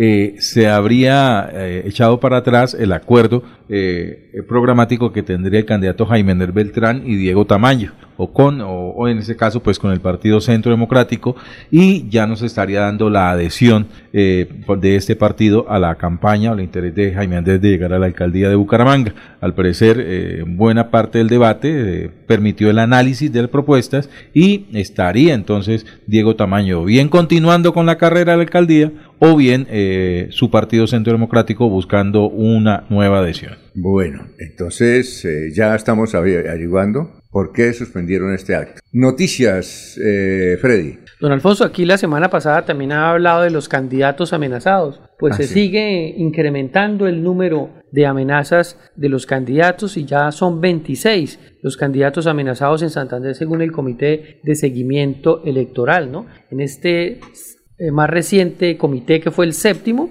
asistieron candidatos de Bucaramanga, Río Negro, San Vicente de Chucurí, Galán, Puerto Wilches, eh, amigo Jorge, usted allá de, de- de- esa región, entonces pues se prenden las alarmas, ¿no, don Alfonso? Y más aún con la incursión de tantos grupos que vienen ingresando al departamento de Santander. pues entonces todos estos candidatos eh, están pidiendo garantías para poder desarrollar su labor, que la Fiscalía investigue y, y por supuesto que la UNP pues preste la atención y las medidas necesarias. Muy bien, Jorge. Noticias, don Alfonso, una muy curiosa. Resulta que la Fiscalía General de la Nación imputó cargos de maltrato animal a un hombre que mató a un gato de una vecina arrojándolo de un piso 10 en un edificio de Bucaramanga. Según el ente acusador, un hombre identificado como Luis Guillermo Gualdrón fue imputado con el delito de maltrato animal luego de que terminara matando a un gato de una vecina llamado Miku cuando lo intentaba ahuyentar de su casa y lo empujó al vacío del décimo piso de un edificio residencial,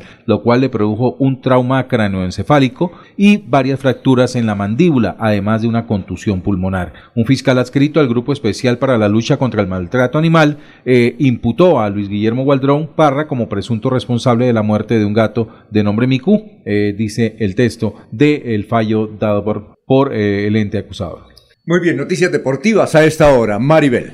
Sí, señor. Ayer estuvo por Bucaramanga el clásico RCN 2023, en donde el ciclista colombiano Germán Darío eh, se impuso en la segunda etapa de este clásico, una jornada de 122,9 kilómetros disputada en Bucaramanga, Colombia, el recorrido más exactamente Pamplona a Bucaramanga, capital del departamento de Santander. Con un tiempo de 3 horas, 5 minutos y 7 segundos, Germán Darío Gómez se impuso en solitario en la llegada a la ciudad bonita, aventajando en 40 segundos a un grupo que encabezaba a su compañero de equipo Didier Merchan y Oscar Quirós, del equipo Colombia Potencia de Vida. Uno de los favoritos al título del actual campeón Aldemar Reyes de Medellín EPM llegó en el cuarto lugar, en tanto que Diego Pescador arribó en el quinto, también a 40 segundos de su compañero Gómez. La segunda jornada resultó un poco más difícil de lo esperado porque una docena de ciclistas se cayeron en uno de los descensos debido a la lluvia que azotó al pelotón. El venezolano José Alarcón de Arroz Zulia Ángeles Hernández, que se enfundó en el Malior amarillo del líder tras conseguir la victoria en la primera etapa, no pudo estar con los mejores en la final de la etapa y terminó cediendo el liderato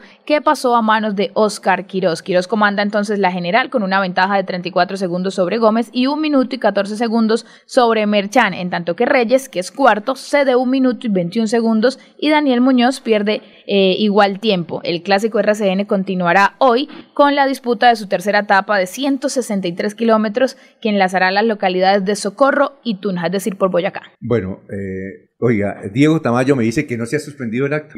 ¿Cómo? ¿Cómo? Igualmente tengo comunicación de Marta Martínez, quien es eh, De prensa. coordina las comunicaciones del representante Oscar Villamizar y dice que no, que la rueda de prensa está en pie. Incluso están esperando el arribo de la presidenta del Partido Centro Democrático, de Nubia Estela Martínez, quien estará presente en este acto de adhesión. Y, y extraño, Alfonso, porque es que también está la comunicación, el, el texto compartido por Adriana Serrano Parra en la noche anterior en grupo de periodistas. pues, Entonces, ¿se suspendió mira, o no exacto. suspendió? Pues eh, dice Adriana Serrano, quien maneja las comunicaciones de Jaime Andrés Beltrán. Buenas noches, periodistas. Importante, se informa que se canceló la rueda de prensa programada para mañana. Se estará informando la nueva fecha para su realización. Agradezco la comprensión. Gracias por su apoyo. Bueno, ¿ahí qué pasó? ¿Qué hacemos ahí? O a lo mejor la están reprogramando Ah. No, para pero- hoy mismo, pero no la hora. No, pero es que, es que es increíble que haya esa confusión. De pronto, por un lado, están de acuerdo en que se cancele, pero por el otro lado, como Diego Tamaño dice, no, eso debe hacerse, sí o sí, ya. Y me dice eh, Marta Martínez, coordinadora de comunicaciones del representante Oscar Villamizar, si hay rueda de prensa a las 9 de la mañana, estará Nubia Estela Martínez, directora del Centro Democrático, adheriendo a Jaime Andrés Beltrán. Es, es por ese lado donde se mantienen. no, no, no, no, no. Oiga, eh, mientras aclaramos este rollo, como dicen los mexicanos, oye, murió Monseñor Ismael Rueda Sierra, arzobispo de Bucaramanga. Ah, no, perdón. No. Mo- No, Víctor Manuel López Porero. Uy, sagrado rostro, don Alfonso. Víctor, no, que Sí. el Monseñor Israel Rueda Sierra informa que murió Víctor Manuel López Porero. Él era de Pamplona, ¿no? Sí. ¿Sí lo conoció? Con esa noticia le ganó usted al cantante del gol. pero esto es más grave, es la muerte de una persona. Y hay Claudia Benavides también que fue jefe de prensa ¿De qué? de allá, de la Ah, arquidiócesis, sí, sí, sí, y saca claro, sus sí, sí. fotos cuando trabajó con, con ese monseñor. Y, y como siempre, ¿no? Claudia era demasiado linda cuando joven, ¿no? Todavía, pero, Se le nota ahí lo bonita que era. Bueno, la- oiga, entonces de prensa, bueno, ¿no? eh, están llenos de nervios esa campaña de Jaime Andrés entonces, ¿no, Freddy? ¿Qué pasa? ¿Qué será, Eso don es, eh, Alfonso? Hay un despelote, algo, algo sucedió después del debate. Bueno, eso, Algo eso- sucedió después eso del debate. pasa en las mejores familias, don Alfonso. Sí, pero- pero- Y, y es- ese es el, es el fervor de la campaña, ¿no? Los avances, la- la- las cosas que van pasando. Pero yo creo que es que están reprogramando es la hora, don Alfonso. No, pero eh, Reprogramando no la había hora. necesidad, Pero- ni, ni siquiera de mencionar pero- eso. Sí. Murió también Alfonso. En estos días eclipsada la noticia por la muerte del pintor Botero. Ah. El profesor Hernando Yepes Arcila. ¿Quién era él? De origen caldense, un eminente jurista, fue magistrado, ¿no? ¿Ah, sí? Fue constituyente, fue eh, ministro de Justicia, profesor de Derecho Constitucional en la Universidad Javeriana por muchísimos años, director del Departamento de Derecho Constitucional. Ajá. Realmente un eminente jurista, en mi opinión personal, muy modesta, por supuesto. Creo que el mejor texto que se escribió sobre eh, la historia de la reforma constitucional del 68 es la obra del doctor Yepes Arcila.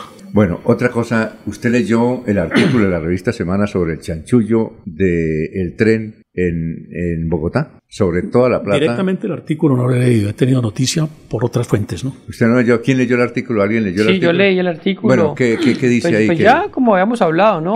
De que hay unas grabaciones y hay un denuncio en fiscalía. Precisamente se, Es que se hablan de coimas de de, unas 10 mil coimas, millones. sí, de, de repartirse para el Partido Verde. Ajá, exacto. eh, de acuerdo a los contratistas, hay un nombre de un, de un chino, Sí. pero no le dan el nombre, le ponen ese otro nombre ahí. Sí, ah, y dice eso, que, que ya habían dado 3 mil millones y que les tocó dar otros 3 mil millones, No, porque ese recurso iba para los candidatos del Partido Verde. Y eso O sea, afecta es una- mucho a una- Claudia. sí, Mucho a Claudia, porque ella era eh, la que hizo esa gran promoción contra la corrupción, papeleta y todo eso.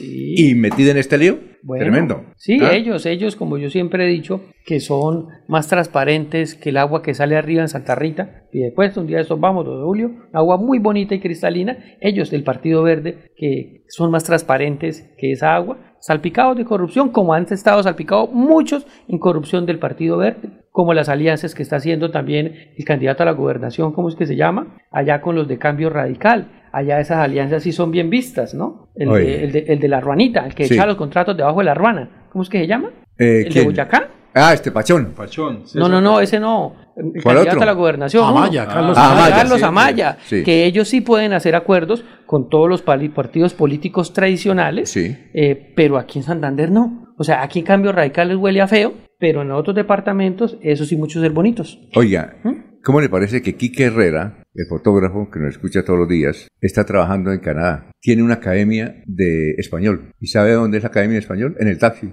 ¿En dónde? En el taxi. ¿Cómo así? Por eso. ¿Cómo así? Eh, Dentro del taxi. Sí, dentro del taxi.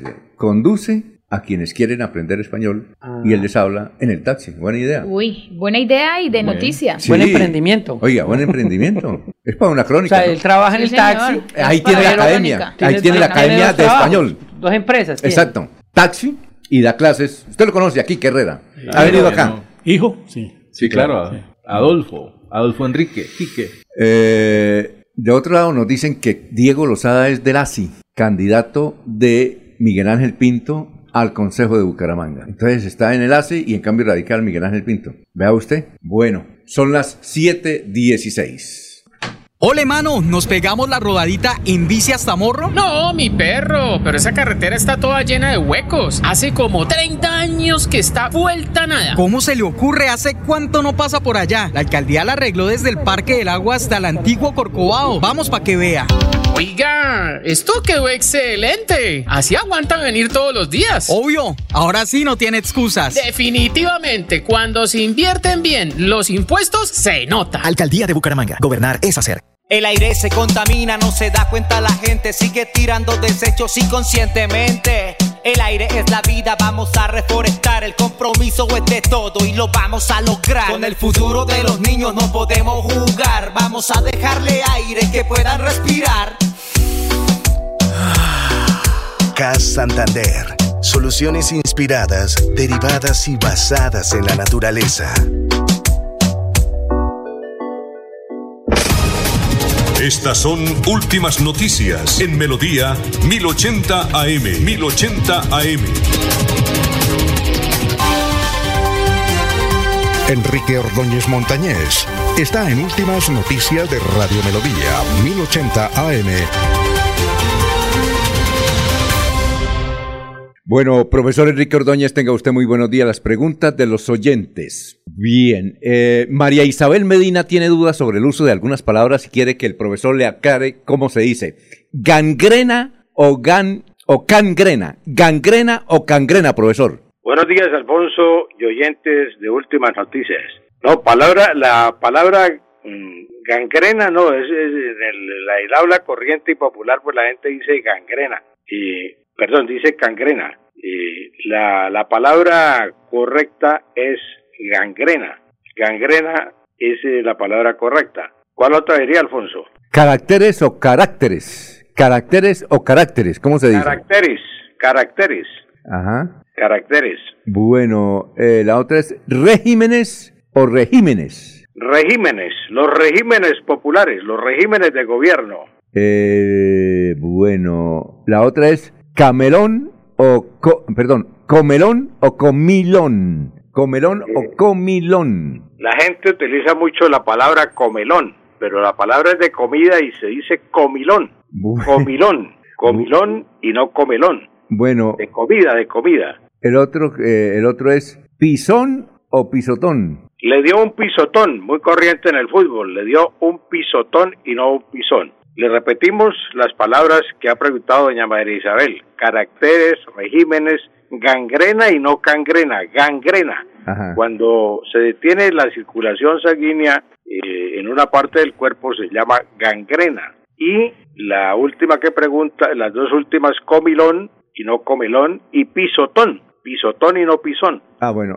Y Freddy Omar Zárate eh, dice que sí es correcto llamar paparote a una persona boba. Yo, Freddy Omar, le ampliamos la pregunta porque usted preguntaba que era en la expulsión, en el partido de, de Pasto y Bucaramanga fue expulsado un defensa que es alto y acuerpado, acuerpado. Y entonces eh, él dijo, estaba viendo el partido con unos amigos y dijo que, que ese jugador parecía un paparote un paparote, no es paparote, le corrigieron los compañeros, entonces pregunta eso, no es paparote sino pasmarote, todos decimos paparote, ese es un paparote, pero es pasmarote. La persona tonta, boba o balicona es ese es pasmarote y no paparote. Pasmarote. Es como, y ahí como se, cuando una persona se ha tomado algunos tragos queda pasmado. Entonces queda ahí como pasmado, como entre borracho y no borracho. Pasmarote. ah, bueno. Oye, profesor. Entonces es pasmarote y no paparote. Profesor, el doctor Enrique, Julio Enrique tiene una pregunta. Profesor, me complace. Doctor Julio Enrique, me, alegra saludarlo. Le tengo,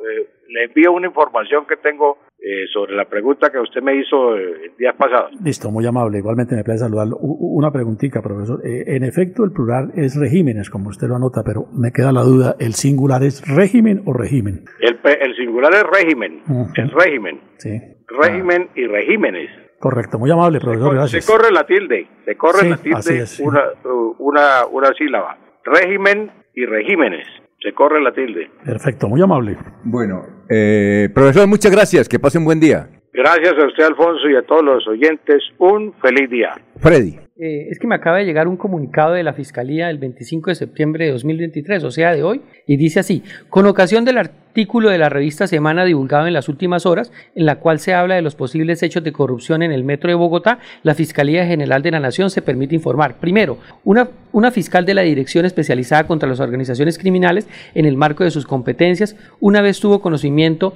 a través de los elementos materiales probatorios recolectados dentro de la investigación que adelantaba sobre hechos que podrían constituir algún delito, realizó dos compulsas de copias para que se adelanten las investigaciones pertinentes. La primera compulsa es a la sala de instrucción de la Sala Penal de la Corte Suprema de Justicia que investiga a los aforados y la segunda compulsa es para la delegada ante la Corte Suprema de Justicia de la Fiscalía para que adelante los actos de investigación que pueden demostrar si hubo o no un delito cometido por funcionarios de la Alcaldía Mayor de Bogotá. Es importante destacar que el proceso se encuentra en etapa de indagación. La Fiscalía reafirma su compromiso de investigar los posibles actos de corrupción que puedan afectar a la administración pública y que pongan en riesgo los recursos del erario. Esta información se publica por razones de interés general con lo referente a los posibles hechos de corrupción del clan López Lozano. Bueno, la de irnos, Maribel. Para contarles a todos los amantes de la pelota naranja que hoy inicia la Liga Profesional de Baloncesto, en donde Bucano Baloncesto debutará ante Motilones con una nómina de jugadores experimentados, algunos colombianos, otros del extranjero. Búcaros comienza la participación en la Liga Profesional de Baloncesto en Colombia. Hay que decir que el juego será a las 8 de la noche en el Coliseo El Salitre en Bogotá. Tiene un mis de juventud y experiencia, es lo que menciona constantemente el director técnico Fabricio Salas, estratega argentino que llegó para esta temporada al equipo de la Ciudad Bonita. La de irnos, Laurencio. Alfonso, es que veo que hay frente a Luis Bucarica tres personas con un- un- una pancarta que dice incremento salarial. No sé si será que le están pidiendo ¿Cómo? incremento salarial ahí en Luis Bucarica. Pero, Tres personas protestando o ahí frente a la sede principal de la UIS Bucarica con un, eh, una pancarta que dice incremento salarial. ¿qué piden o qué? Pues una especie de protesta. Mañana hablaremos sobre ese tema. La de irnos, eh, Freddy. Dice la revista Semana, urgente, Nicolás Petro sería acusado por fiscalía y llamado a juicio. No ha cumplido su colaboración con la justicia, aunque lo prometió ante un juez. La de irnos, Jorge. Don Alfonso, dos. La primera, eh, mientras salvaba la vida de una mujer que pretendía lanzarse desde el viaducto Alejandro Galvi Ramírez, un bombero fue objeto de hurto. Le robaron un reloj de 4 millones de pesos.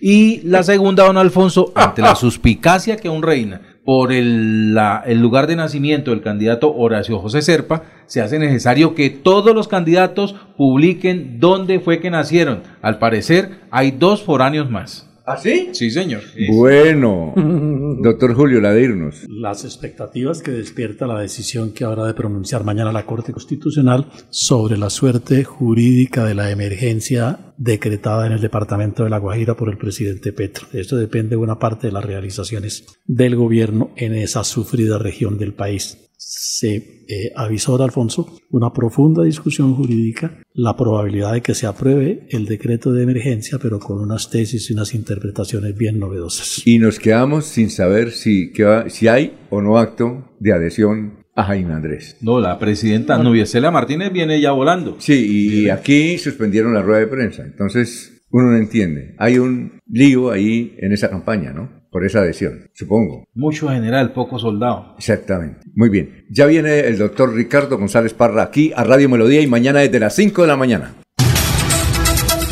Últimas noticias los despierta bien informados de lunes a viernes. En todas las áreas de la información regional, un periodista de Últimas Noticias registra la información en Radio Melodía 1080 AM y en melodíaenlínea.com. Director Alfonso Pineda Chaparro.